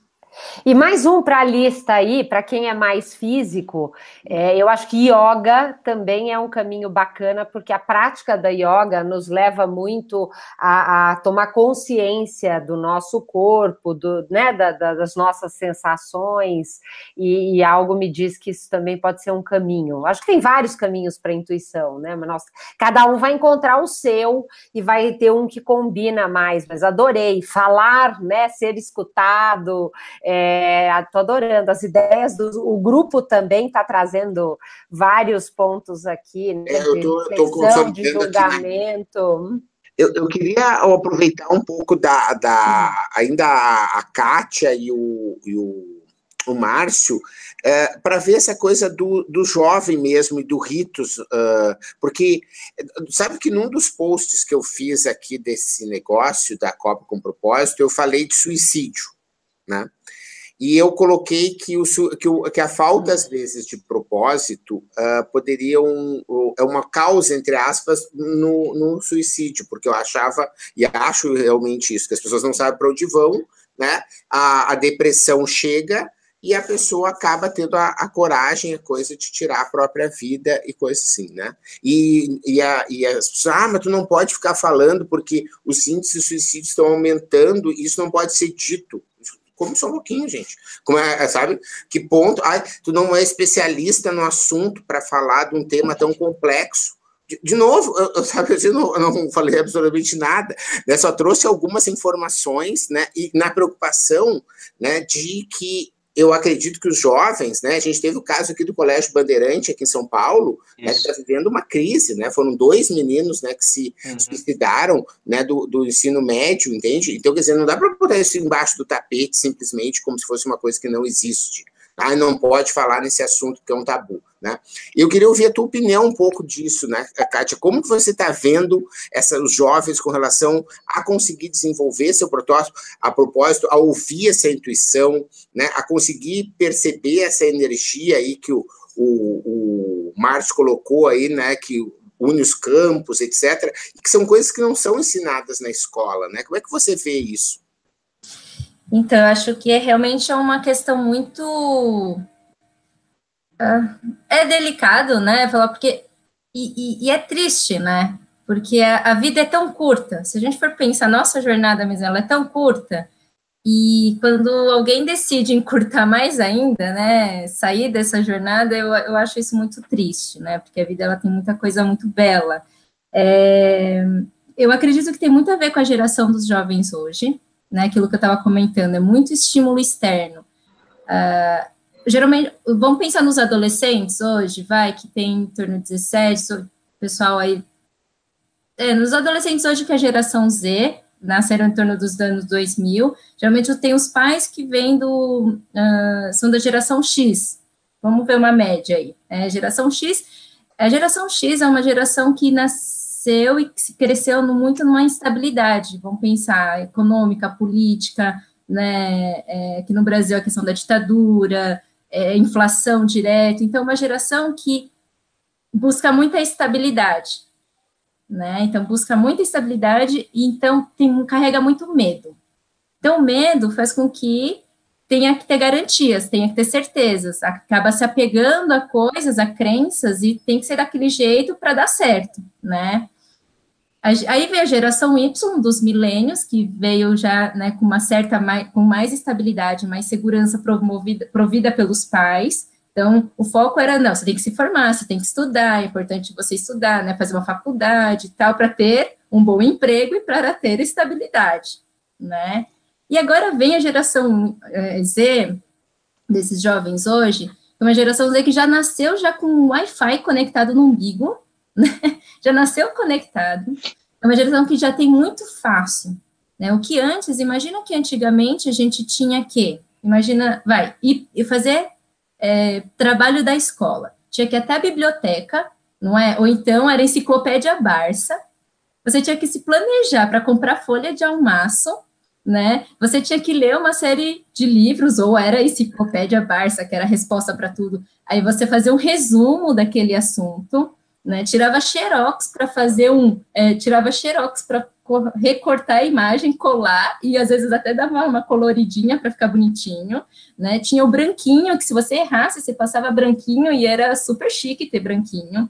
Então, olha o nível de planejamento, organização, né? Noção de tempo, né? É, é, ter que ir até tal lugar, fazer, pesquisar. Então, e, e que era desenvolvido naturalmente, pelas necessidades impostas no, na fase, no momento. Os jovens hoje é só o quê? O que, que eles fazem para fazer uma pesquisa? O que, que a gente faz hoje para fazer uma pesquisa? Google. Google. É, e tudo, assim, e, e, e, é tudo muito mais fácil, é tudo muito mais rápido. É fast food, né? É Uber, é tudo muito mais instantâneo para eles. Então, internamente, acaba não desenvolvendo algumas competências emocionais, que a gente chama das competências socioemocionais, né? Cada um tem seu celular, então eles não fazem critérios de escolha em grupo. Que programa a gente vai assistir? Né? Os Trapalhões, né? assistir Balão Mágico, falando da época aí que eu era é. criança, né? Então tinha que era uma única televisão na sala. Hoje a cada briga, um tem né? Para que programa vai assistir? Isso e, e, e desenvolver a, a, o diálogo, desenvolver a tomada de decisão, desenvolver, vamos fazer uma escolha juntos para continuar juntos. Hoje os jovens, cada um, às vezes tem grupo de adolescentes, de jovens, mesmo no restaurante, vê cada um no seu celular, né? Então, não desenvolve a competência do diálogo, né, da, da, da, do ceder. Então, fica tudo muito mais difícil de lidar com a frustração, né? Tudo é muito rápido, tudo muito mais fácil, tudo é, é, é, é, é garantido, né, entre aspas. E aí, então, eles ficam com mais dificuldade de lidar com o erro e mais dificuldade de lidar com a frustração. É uma geração também movida pelo medo, mas é diferente da geração X. Né? O medo da geração X é o medo do que pode acontecer fora, que está muito instável. O medo da geração Z é o medo por não ter, sabe, está muito fragilizado, por não ter desenvolvido algumas competências pela, por tudo ser muito mais fácil, né? Eu não sei se faz sentido também, gente. Acho que é um dos aspectos, né? É... Não, eu acho que faz todo sentido, mas eu concordo com eu... o Marcelo que, que, vamos dizer, buscar um, um, propósito, né? Ter clareza do que de algo que faça sentido, que eu tenha vontade de buscar aquilo. Eu acredito que isso pode ajudar uma pessoa que está em depressão. É, a sair dessa situação, sabe? Então, tanto é que o Ritos, o Ritos a gente trabalha muito com. É isso, o Ritos é ajudar o jovem a descobrir, a despertar o herói que tem dentro dele, né? Porque, assim, eu parto. A base principal do Ritos é assim: quem é o oposto do herói? Aí a maioria fala que, que quem é o oposto do herói? O que, que geralmente a gente tem de falar? Falam que é o vilão. É o vilão. Então, aí que eu falo assim, mas o vilão, ele é tão inteligente quanto o herói. Ele é tão determinado quanto o herói. Ele é muito mais estrategista que o herói. Ele é muito mais paciente. Geralmente ele é mais velho que o herói, né? Ele espera a hora certa de atacar e quando ele ataca, ele desestrutura toda uma sociedade e aí, nessa hora, o herói ainda é adolescente, é jovem, tá despertando, ele mora com os avós, mora com os tios, né? E aí ele tá despertando os poderes, é todo atrapalhado, precisa de um mentor para ajudar ele, né? E aí o, o, o, vilão tá tocando terror, tá dominando lá. Aí quando o herói tá minimamente assim, tá preparado para atacar o vilão, e já tá no final do filme, fica herói, vilão, herói, vilão, herói, vilão, herói, vilão, herói, vilão, herói sempre quase morre, né? De repente ele ressuscita, dá um único golpe no vilão, aí o vilão morre e acaba o filme. Né? Então, se for pensar, os dois eles têm, são muito parecidos. Ah, ah, eu falo que o oposto do herói é a vítima. É verdade, o fracassado, mundo, né? É, aí, é, e aí todo mundo fala assim, mas por que a vítima? Coitada da vítima. A vítima está paralisada, prisioneira do vilão. Ela não consegue pensar em mais ninguém além dela mesma ela só fica gritando socorro, socorro, socorro, socorro, porque ela acredita que só vai sair daquele lugar se o herói tirar ela de lá, né? Tanto é que quando o herói tá quase chegando perto do vilão, aí eles escutam socorro, ele vai lá, socorre a vítima e o vilão dá um golpe por trás, né? então, assim, é, eu acho muito interessante porque, assim, a vítima, né, é três sementes dentro de nós. Todo vilão já foi vítima um dia. Me fala uma história de um vilão que não, não sofreu, né? E todo herói já foi vítima um dia. Mataram os pais do Batman, né? O, o, o, o Homem-Aranha foi. Não, o Homem-Aranha foi sofreu bullying e assassinaram o tio dele. O super-homem cuspiram ele do planeta dele, explodiram o planeta todo dele. Né? Então, assim, se for pensar, é, a vítima, ela tá dentro de nós. A gente tem essas três instâncias dentro de nós né? E como se a gente fosse um grande jardim e vai depender de quem a gente vai querer regar para se desenvolver. E eu acho que a geração de hoje, assim, não é só a geração, a gente, a sociedade hoje é muito vitimizada. É sempre culpa de alguém. O nosso lado vítima vem quando a gente sofre, vem pelo medo, vem pela raiva, pela frustração. E a gente se vitimiza porque a gente precisa culpar alguém. Ah, é culpa do governo, é culpa do pai, é culpa da escola, é culpa de não sei quem, lá, lá, lá, lá. E aí não vê o, o, o, a essência heróica que tem dentro de si para sair do lugar, né? Então, assim, por isso que né, o, até o nome do projeto chama Ritos, a Jornada do Herói, né? Para trabalhar despertar. Mas Eu e você que acha que quem está, vamos dizer, em depressão, de alguma forma está colocando mais luz na vítima, é isso? Eu, eu acho que sim. É, assim, a depressão ela é uma doença, né, claro. também. Eu acho que é tudo junto, não é uma coisa que come, é, é, tudo acontece junto, né? E a é história é do em Kátia, aqui tá todo mundo aqui Ai, arrasando você, a, todo mundo adorando, mas a, continua aí numa coisa. E essa questão da mentalidade, qual é a tua visão com relação a essa história do mindset fixo e do mindset de crescimento? Você conhece um pouco sobre essa visão da, da, da Carol Derrick? Conhece? Não? Não, não conheço. Ah, quero saber. É, não, é legal, é bastante. Eu já tenho falado aí sobre isso, né? Depois eu posso até repetir, mas eu acho que essa metáfora aí com relação ao herói é algo que ficou muito legal aqui. Tá todo mundo no grupo super. Ah! que todas as fichas e as metáforas. E o Vitor aceitou nosso convite, tá aí com a gente aí, Vitor, tudo bem? Boa tarde, pessoal, tudo bem? Estamos escutando?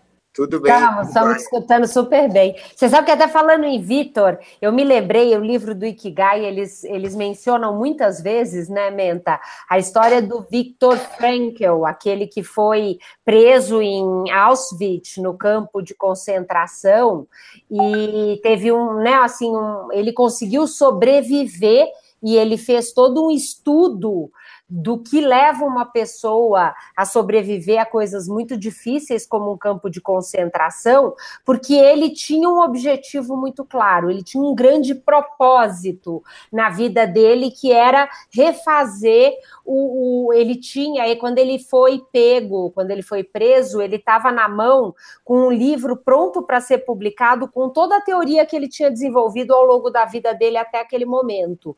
E arrancaram e destruíram aquilo. E e ele então passou a ter como objetivo reescrever isso enquanto ele estava lá no campo de concentração, e a partir disso é um grande estudo sobre propósito de vida, sobre o quanto ter um objetivo e ter uma clareza de para onde eu quero ir te mantém vivo e faz com que você resista a essas coisas, né? É. Eu acho que essa conversa toda, e tem tudo a ver com a sua entrada, bem na hora que você entrou, Victor. É, sobre, sobre.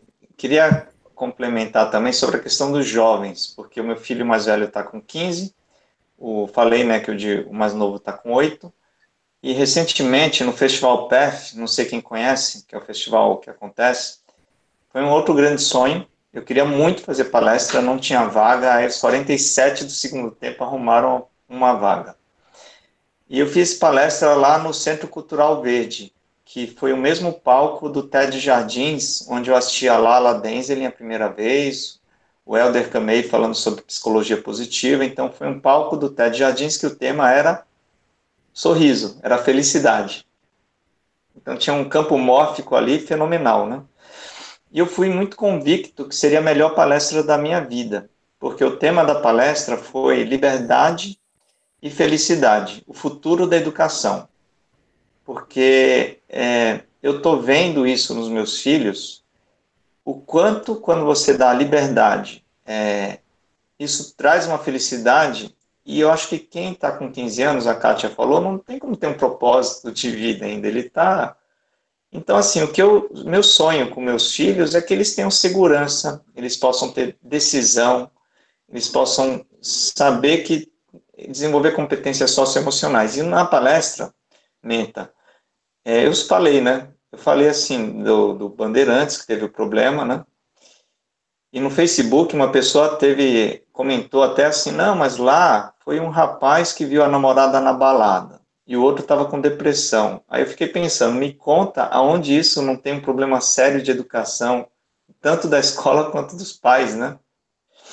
E então assim, eu até me emocionei quando eu falei assim que ver o meu filho com 14 anos tomando uma decisão com toda a segurança do mundo que ele quer fazer homeschooling, isso preço. E recentemente aconteceu outra coisa que foi tão fenomenal quanto. A gente foi num evento de pitch, cada um tinha que falar três minutos, era chamava PPT Party, né? E eu, né, sou o cara das apresentações, né? Óbvio que ele teve um mentor muito bom, né, que sou eu. Gente, ele se divertiu fazendo a primeira palestra da vida dele, falando da história de como ele decidiu pelo homeschooling. Para mim foi uma das melhores palestras. Você viu, filho, superar você naquilo que você faz muito bem, aquilo ali, então, só para é, o que a Paola ou o Menta tinham comentado, eu acho que se a gente realmente ajudar esses jovens a terem segurança, mesmo que eles estejam numa escola particular, que eu não acredito mais nesse modelo, eu defendo a bandeira da escola pública hoje, de melhorar a escola pública, essa é uma missão de todo mundo, todo mundo. É, eu acho que mesmo eles estando lá, a gente pode estimular coisas diferentes, como, como estimular falar em público, né? Inclusive tem um clube Stead Ed, não sei se vocês conhecem, que é um projeto da Helena Crescia, de estimular a oratória para esses jovens. Então, se a gente levar isso para as escolas, já é um pouquinho da contribuição para esses jovens. E eles não precisam ter propósito ainda não, assim que nem a gente. Se o propósito dele for não se preocupar com vestibular quando tiver 18 anos, vai, já minha missão vai estar cumprida, viu? Legal. Eu queria que o Vitor fizesse aí a, uma primeira participação dele aí. Gente, então, Boa tarde, né? Como eu falei para vocês, eu sou o Vitor. E como eu disse para vocês, assim, o propósito aqui da, do Hangout aqui, eu achei legal a parte que vocês começaram a comentar a respeito sobre a fé, né, de estar tá atravessando esse, esse abismo, o, o, o exemplo do, do Indiana Jones, eu acho fantástico, você está dentro, atravessando no meio de um abismo, e assim, você precisa dar o primeiro passo e acreditar que existe uma ponte lá entendeu? Só que antes dele acreditar que existe uma ponte lá, você vê que ele usa uma artimanha, que é jogar um pouco da areia em cima.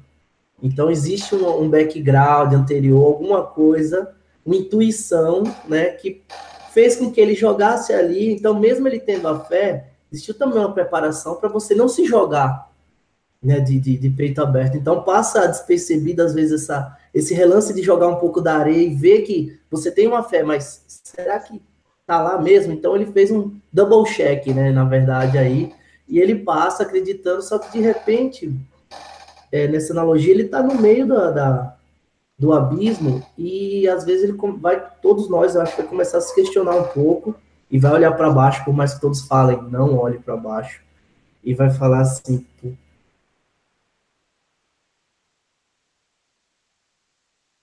passo para frente. Então, assim, quando a gente chega nesse meio, é a parte que precisa ter a coragem para continuar, entendeu? Então, eu estou vivendo mais ou menos esse momento aí que você está no meio do abismo, entrando com essa parte da coragem. E as lições, quando a gente, quando vocês comentaram aqui atrás a respeito do, de uma das coisas que é você, do desapego, também, quando você fala, vou me libertar de tudo, acho que faz parte para você criar essa coragem, para dar esse espaço para frente. Então, achei assim que está sendo é, excelente essa Copa com propósito, entendeu? Espalhei para vários lugares e fico feliz cada pessoa que veio comentando comigo que é. E eu trouxe mais assim, é difícil o pessoal ainda ter esse mindset e sair um pouquinho da frente do quadradinho da TV e vir realmente procurar algo fora, que é o que a gente está fazendo. Então, fico feliz em participar com vocês aqui.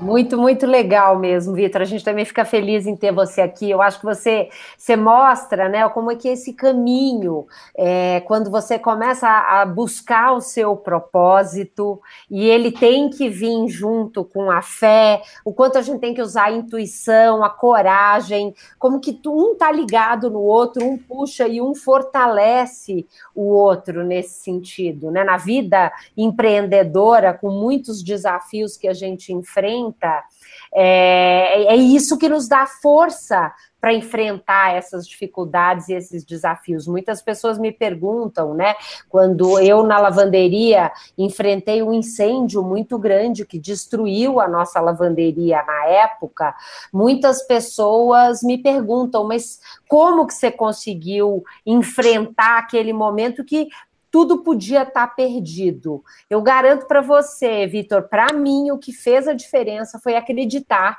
que tem alguém lá em cima, e eu não falo de religião, acho que cada um tem a sua, a religião é só um caminho para a fé, tem outros também. Mas eu acreditava que, vamos dizer, apesar daquilo ser uma coisa muito difícil, ele lá em cima estava pondo essa pedra no meu caminho por alguma razão, mas ele também ia me mostrar o caminho. E foi com um passo a cada minuto e a gente conseguiu. Uh, é, relativamente em pouco tempo, é, superar o, o, incêndio sem perder cliente. Levamos nove meses para reconstruir tudo. Depois você olha para trás e fala: nossa, mas no momento que você está passando, parece que o mundo vai acabar, né? É realmente um é, baita de um desafio. Virar o jogo nessa hora, realmente a gente tem que. Não existe você estar tá só, existe sempre uma, uma força, algo, uma energia superior que vai te dar essa esse, essa, esse guia para você se manter firme, entendeu? Se manter firme e falar, vamos pro próximo passo.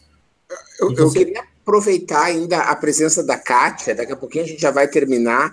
Uh, eu queria, ainda com relação aos jovens, tem, eu tenho uma curiosidade que é como é que está a relação dos jovens com, com a questão da religiosidade, com a espiritualidade, assim? Isso é uma coisa, né, que eu lembro aí a minha mãe está assistindo, está comentando lá do grupo. Tá uh, legal. Beijão para sua mãe. É, a mãe, né, foi catequista e tudo, né? E eu não sei, às vezes eu acho que essa educação, por mais que ela tenha sido às vezes um pouco forte ou rígida demais em alguns aspectos, dava uma disciplina e dava um norte nessa questão.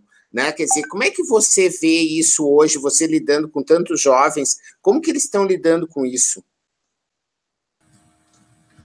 Nossa, é bem, é bem complexo, eu achei essa pergunta aí, mas eu vou falar assim do que, uma visão pessoal, tá? Eu não tenho referência de pesquisas, tá? Então, mas eu vou falar do meu, do meu ponto de vista, assim. É, eu acho que os jovens que apresentam uma espiritualidade geralmente vêm da influência familiar, né? Então a família ela traz esse olhar, então eles uh, eles acompanham desde pequeno, né? A filosofia de vida, porque a espiritualidade ela vem muito, não é a, uh, não vem da religião, né? Não vem de uma teoria, vem da atitude. Né? A gente mostra a nossa espiritualidade pela nossa ação com o próximo, com a nossa ação com o planeta né, a forma como a gente lida com a gente mesmo. Então, é, a criança, desde pequenininha, ela vai observando isso, né, e aí vai aprendendo também, né, a valorizar, são valores, né, a valorizar não só além de si mesma, o próximo, mas que ela está inserida no contexto maior, né, dentro de um, de um plano maior. E aí vem o, essa... A, a religião é uma linguagem para falar sobre um Deus, um Deus único, né? Da mesma maneira que a gente tem a, a gente fala amor, tem várias línguas diferentes que falam amor, né? Mas o amor é único. Então a gente tem várias línguas diferentes que são as religiões diferentes para falar sobre um Deus que é único, né? Então acho que vem muito assim influência familiar dos exemplos que tem em casa. Mas eu percebo os jovens hoje mais sensíveis, sabe? Eu percebo eles mais questionadores. Eles questionam mais, eu vejo desde mais novinho, sabe? Às vezes quatro anos de idade. Por exemplo, teve um, um paciente com cinco anos de idade, eu estava atendendo, ele estava com medo de entrar na escola. Esse, era essa a demanda dele, por isso que ele começou a fazer terapia. Aí ele chegou, era pôr do sol. Eu sempre lembro dele no, quando tá, o sol está se pondo lá no consultório. Sempre lembro dele. Estava se pondo o sol, aí a gente estava na luzinha do sol se pondo, né? Ele estava fazendo o desenho.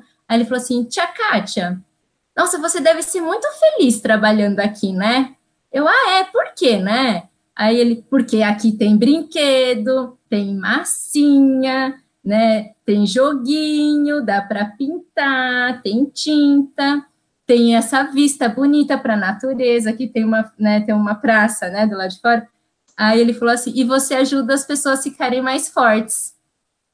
é, então, então, você vê, essas percepções, eu percebo, assim, eu, eu vejo que eles, eles vêm desenvolvendo, é, né, é, eles são mais sutis, estão mais sensíveis, e é nessa hora que a gente tem que aproveitar, sabe?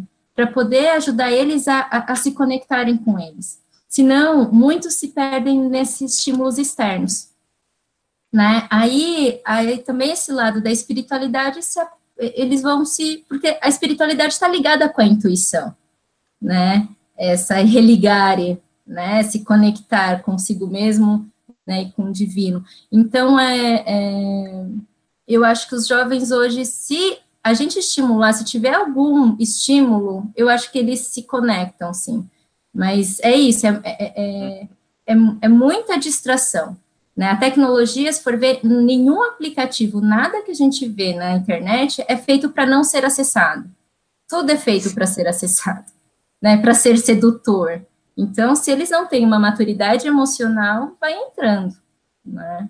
Mas eu não sei se eu respondi, se faz sentido. É, não, não, foi ótimo, foi ótimo, muito obrigado. Bem, gente, olha só, estamos entrando aqui na nossa reta final, temos cinco minutos ainda de programa, né? Quero é, iniciar aí uma rodada final aí para que vocês possam dar suas considerações, né? É, a princípio é nosso último programa, né? Vamos ver como é que vai acontecer aí agora daqui para frente, né? Mas a, vamos aproveitar o que a gente tem agora, né? E, e aí fazer as suas considerações aí. Sônia, quer começar?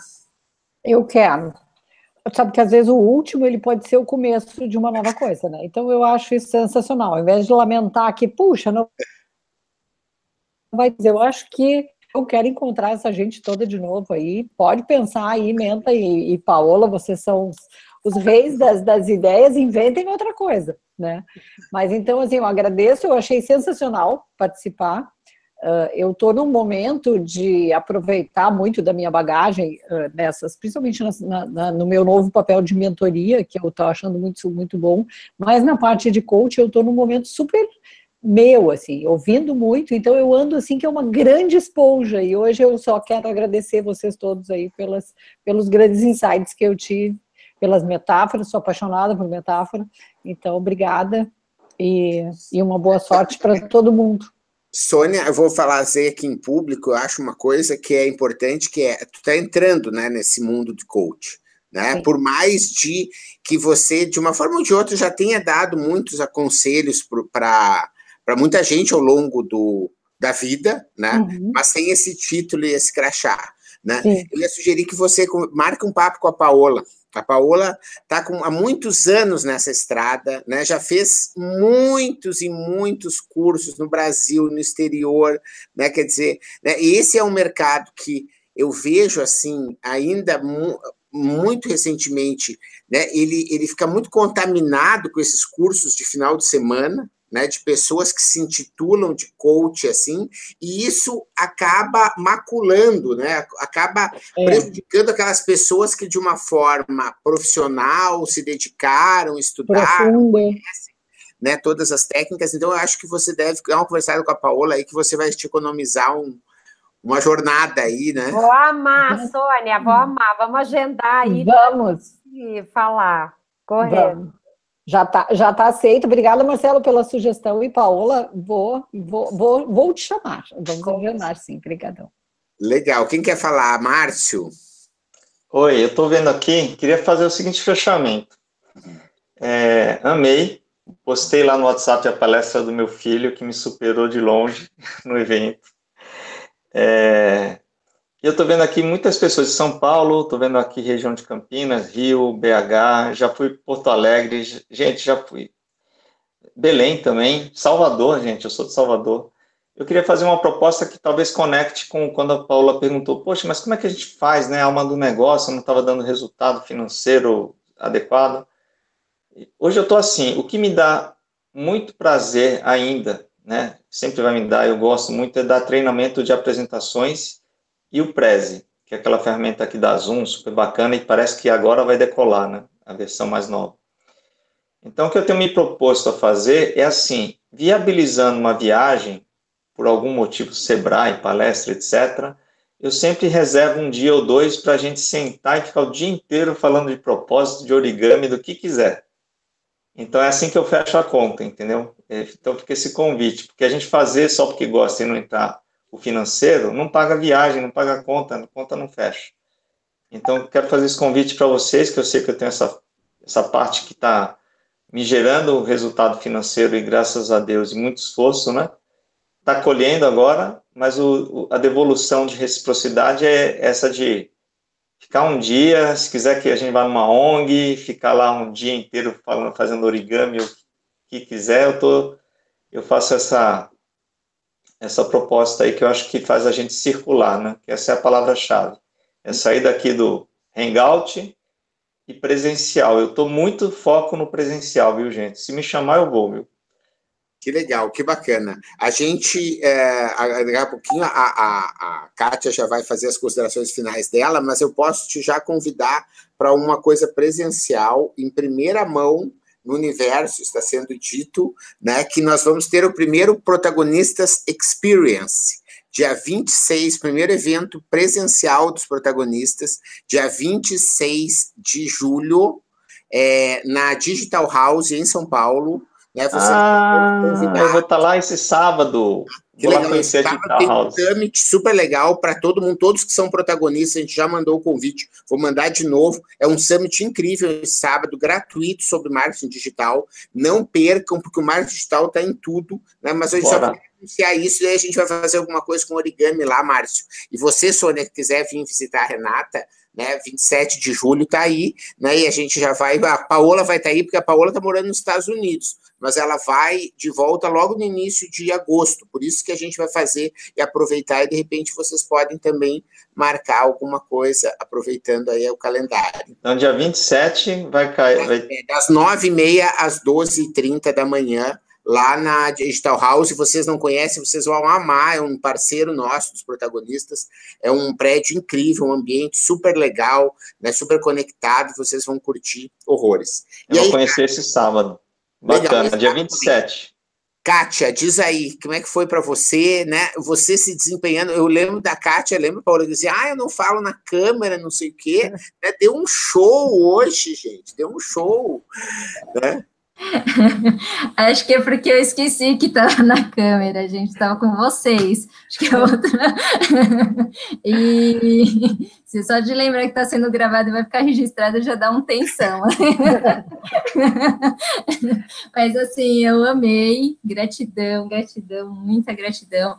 É... Eu sempre me arrepio conversando sobre isso, eu me arrepio quando encontro pessoas né, que conversam também, que a gente possa trocar eu sinto uma força nesse movimento, né? Então, é isso, a gente vai se conectando e é uma força que vibra em, né? Eu sinto vibrar em mim e eu acho que vibra para o coletivo, né? Que eu acho que o propósito está ligado a isso, o que, que a gente pode contribuir, não só para a gente, aquilo faz sentido para a gente, mas para todo o movimento de um planeta, né? Eu, eu, eu, eu, as metáforas, a gente eu amo metáforas. Eu vejo assim, da mesma maneira que a gente é um corpo, né? Imagino que cada célula do nosso corpo ela tem uma função. Né? Ela tem uma função para que nosso corpo ali seja um corpo e que a gente seja um corpo saudável. Cada célula tem uma função. E eu vejo cada ser vivo no nosso planeta como uma célula de um corpo do planeta Terra. Né? Então, como se fosse, então, a galáxia fosse um monte de, de, de, planetas, como se fosse um monte de pessoas numa galáxia. E a gente compõe as células desse planeta. E eu acho que por isso que se a gente está seguindo algo que faça sentido, a gente está sentindo fluir, é porque a gente está tá cumprindo a nossa missão dentro de uma totalidade, né? Tanto é que eu acho que todo esse adoecimento, né, de, de doenças da alma, hoje em dia o que predomina não é mais doença do corpo, é doença da alma, ansiedade, depressão, pânico, né, que fala que são as doenças do século 21, é o que gera os cânceres, né? são células que destroem as guerras, né? Células que se autodestroem, né? Então, assim, se for pensar, é, é, a gente falando sobre isso, eu acho que é, eu sinto essa fluidez, né? Como se a gente está indo numa mesma direção aí. Né? E a gratidão. Valeu, Vitor. palavras finais aí. Tirar aqui, destravar o microfone. Pronto. É, as minhas palavras também finais, primeiro é agradecer vocês participar, me deixar conectar aqui com vocês. E o fato principal disso tudo é ter esse, esse propósito que a gente sente, e eu falo, e o que a Kátia falou, acho que é bem o que eu estou sentindo, é de, de sentir fluir, de sentir que você está no caminho e conseguir continuar essa trilha, entendeu? eu acho que o principal ponto é você sentir que está fluindo. Porque senão, se você está ainda com muita dúvida, com muita muita questões ainda a ser resolvidas ao, ao, redor, que você não consegue se conectar no seu no, no aquele objetivo que você está se propondo a fazer, é, essa jornada ela não vai dar certo. Ela precisa você estar tá bem sentida, tem que ser que vem de acordo com a alma e depois com você vai trazer de dentro para fora. Então, obrigado por vocês também, mais uma vez. A Paola, a Silva, que a Sônia, desculpa, que ela vem da mesma área também, eu vim da área de TI também, e eu sei o que é ser o menino de TI, o que é ser os meninos do computador, os doidinhos da, dali da informática, entendeu? São todos os nossos adjetivos e as nossas qualidades, e a gente navega muito bem entre todas as áreas, e acho que por isso que a gente se dá bem com pessoas, que a gente tem empatia. Tá bom? Até mais, gente. Obrigado. Benta, prazer, um abraço. Então é isso, gente. Eu também só tenho a agradecer. Paola, vou deixar você encerrar. Imagina, só tenho a agradecer. Menta foi uma ideia genial, Copa com Propósito. Estou super feliz de estar aqui. É, acho que a gente, de repente, ainda dá tempo de continuar alguma coisa. A minha sugestão só é que não fosse no horário do Jogo do Brasil. porque eu acho que a gente vai ter ainda mais audiência, porque esse é um tema tão importante no momento como hoje. Tantas pessoas querem discutir mais sobre isso, e esse ficou um ambiente tão gostoso, compartilhado, com todo mundo interagindo lá no grupo do WhatsApp. Amei. Obrigada a você pela essa ideia genial. Talvez seja uma boa aqui. saída mesmo agora, porque daí pode pegar realmente bem mais gente. Né? Mas vamos, é, precisamos também é, colaborar aí na organização e tudo, né? porque é um trabalho também voluntário, né? E isso também tem, tem que ser feito, tá bom? Mas obrigado, valeu, até a próxima. Obrigado você que ouviu o podcast Mentalidades. Para não perder nenhuma atualização, se inscreva no Spotify ou no iTunes ou ainda no Podbean. Para entrar em contato para consultorias, palestras e cursos, www.menta90.com.br, onde você encontra também vídeos e textos com outros conteúdos. Se preferir, mande um e-mail falecom@menta90.com.br. Até a próxima.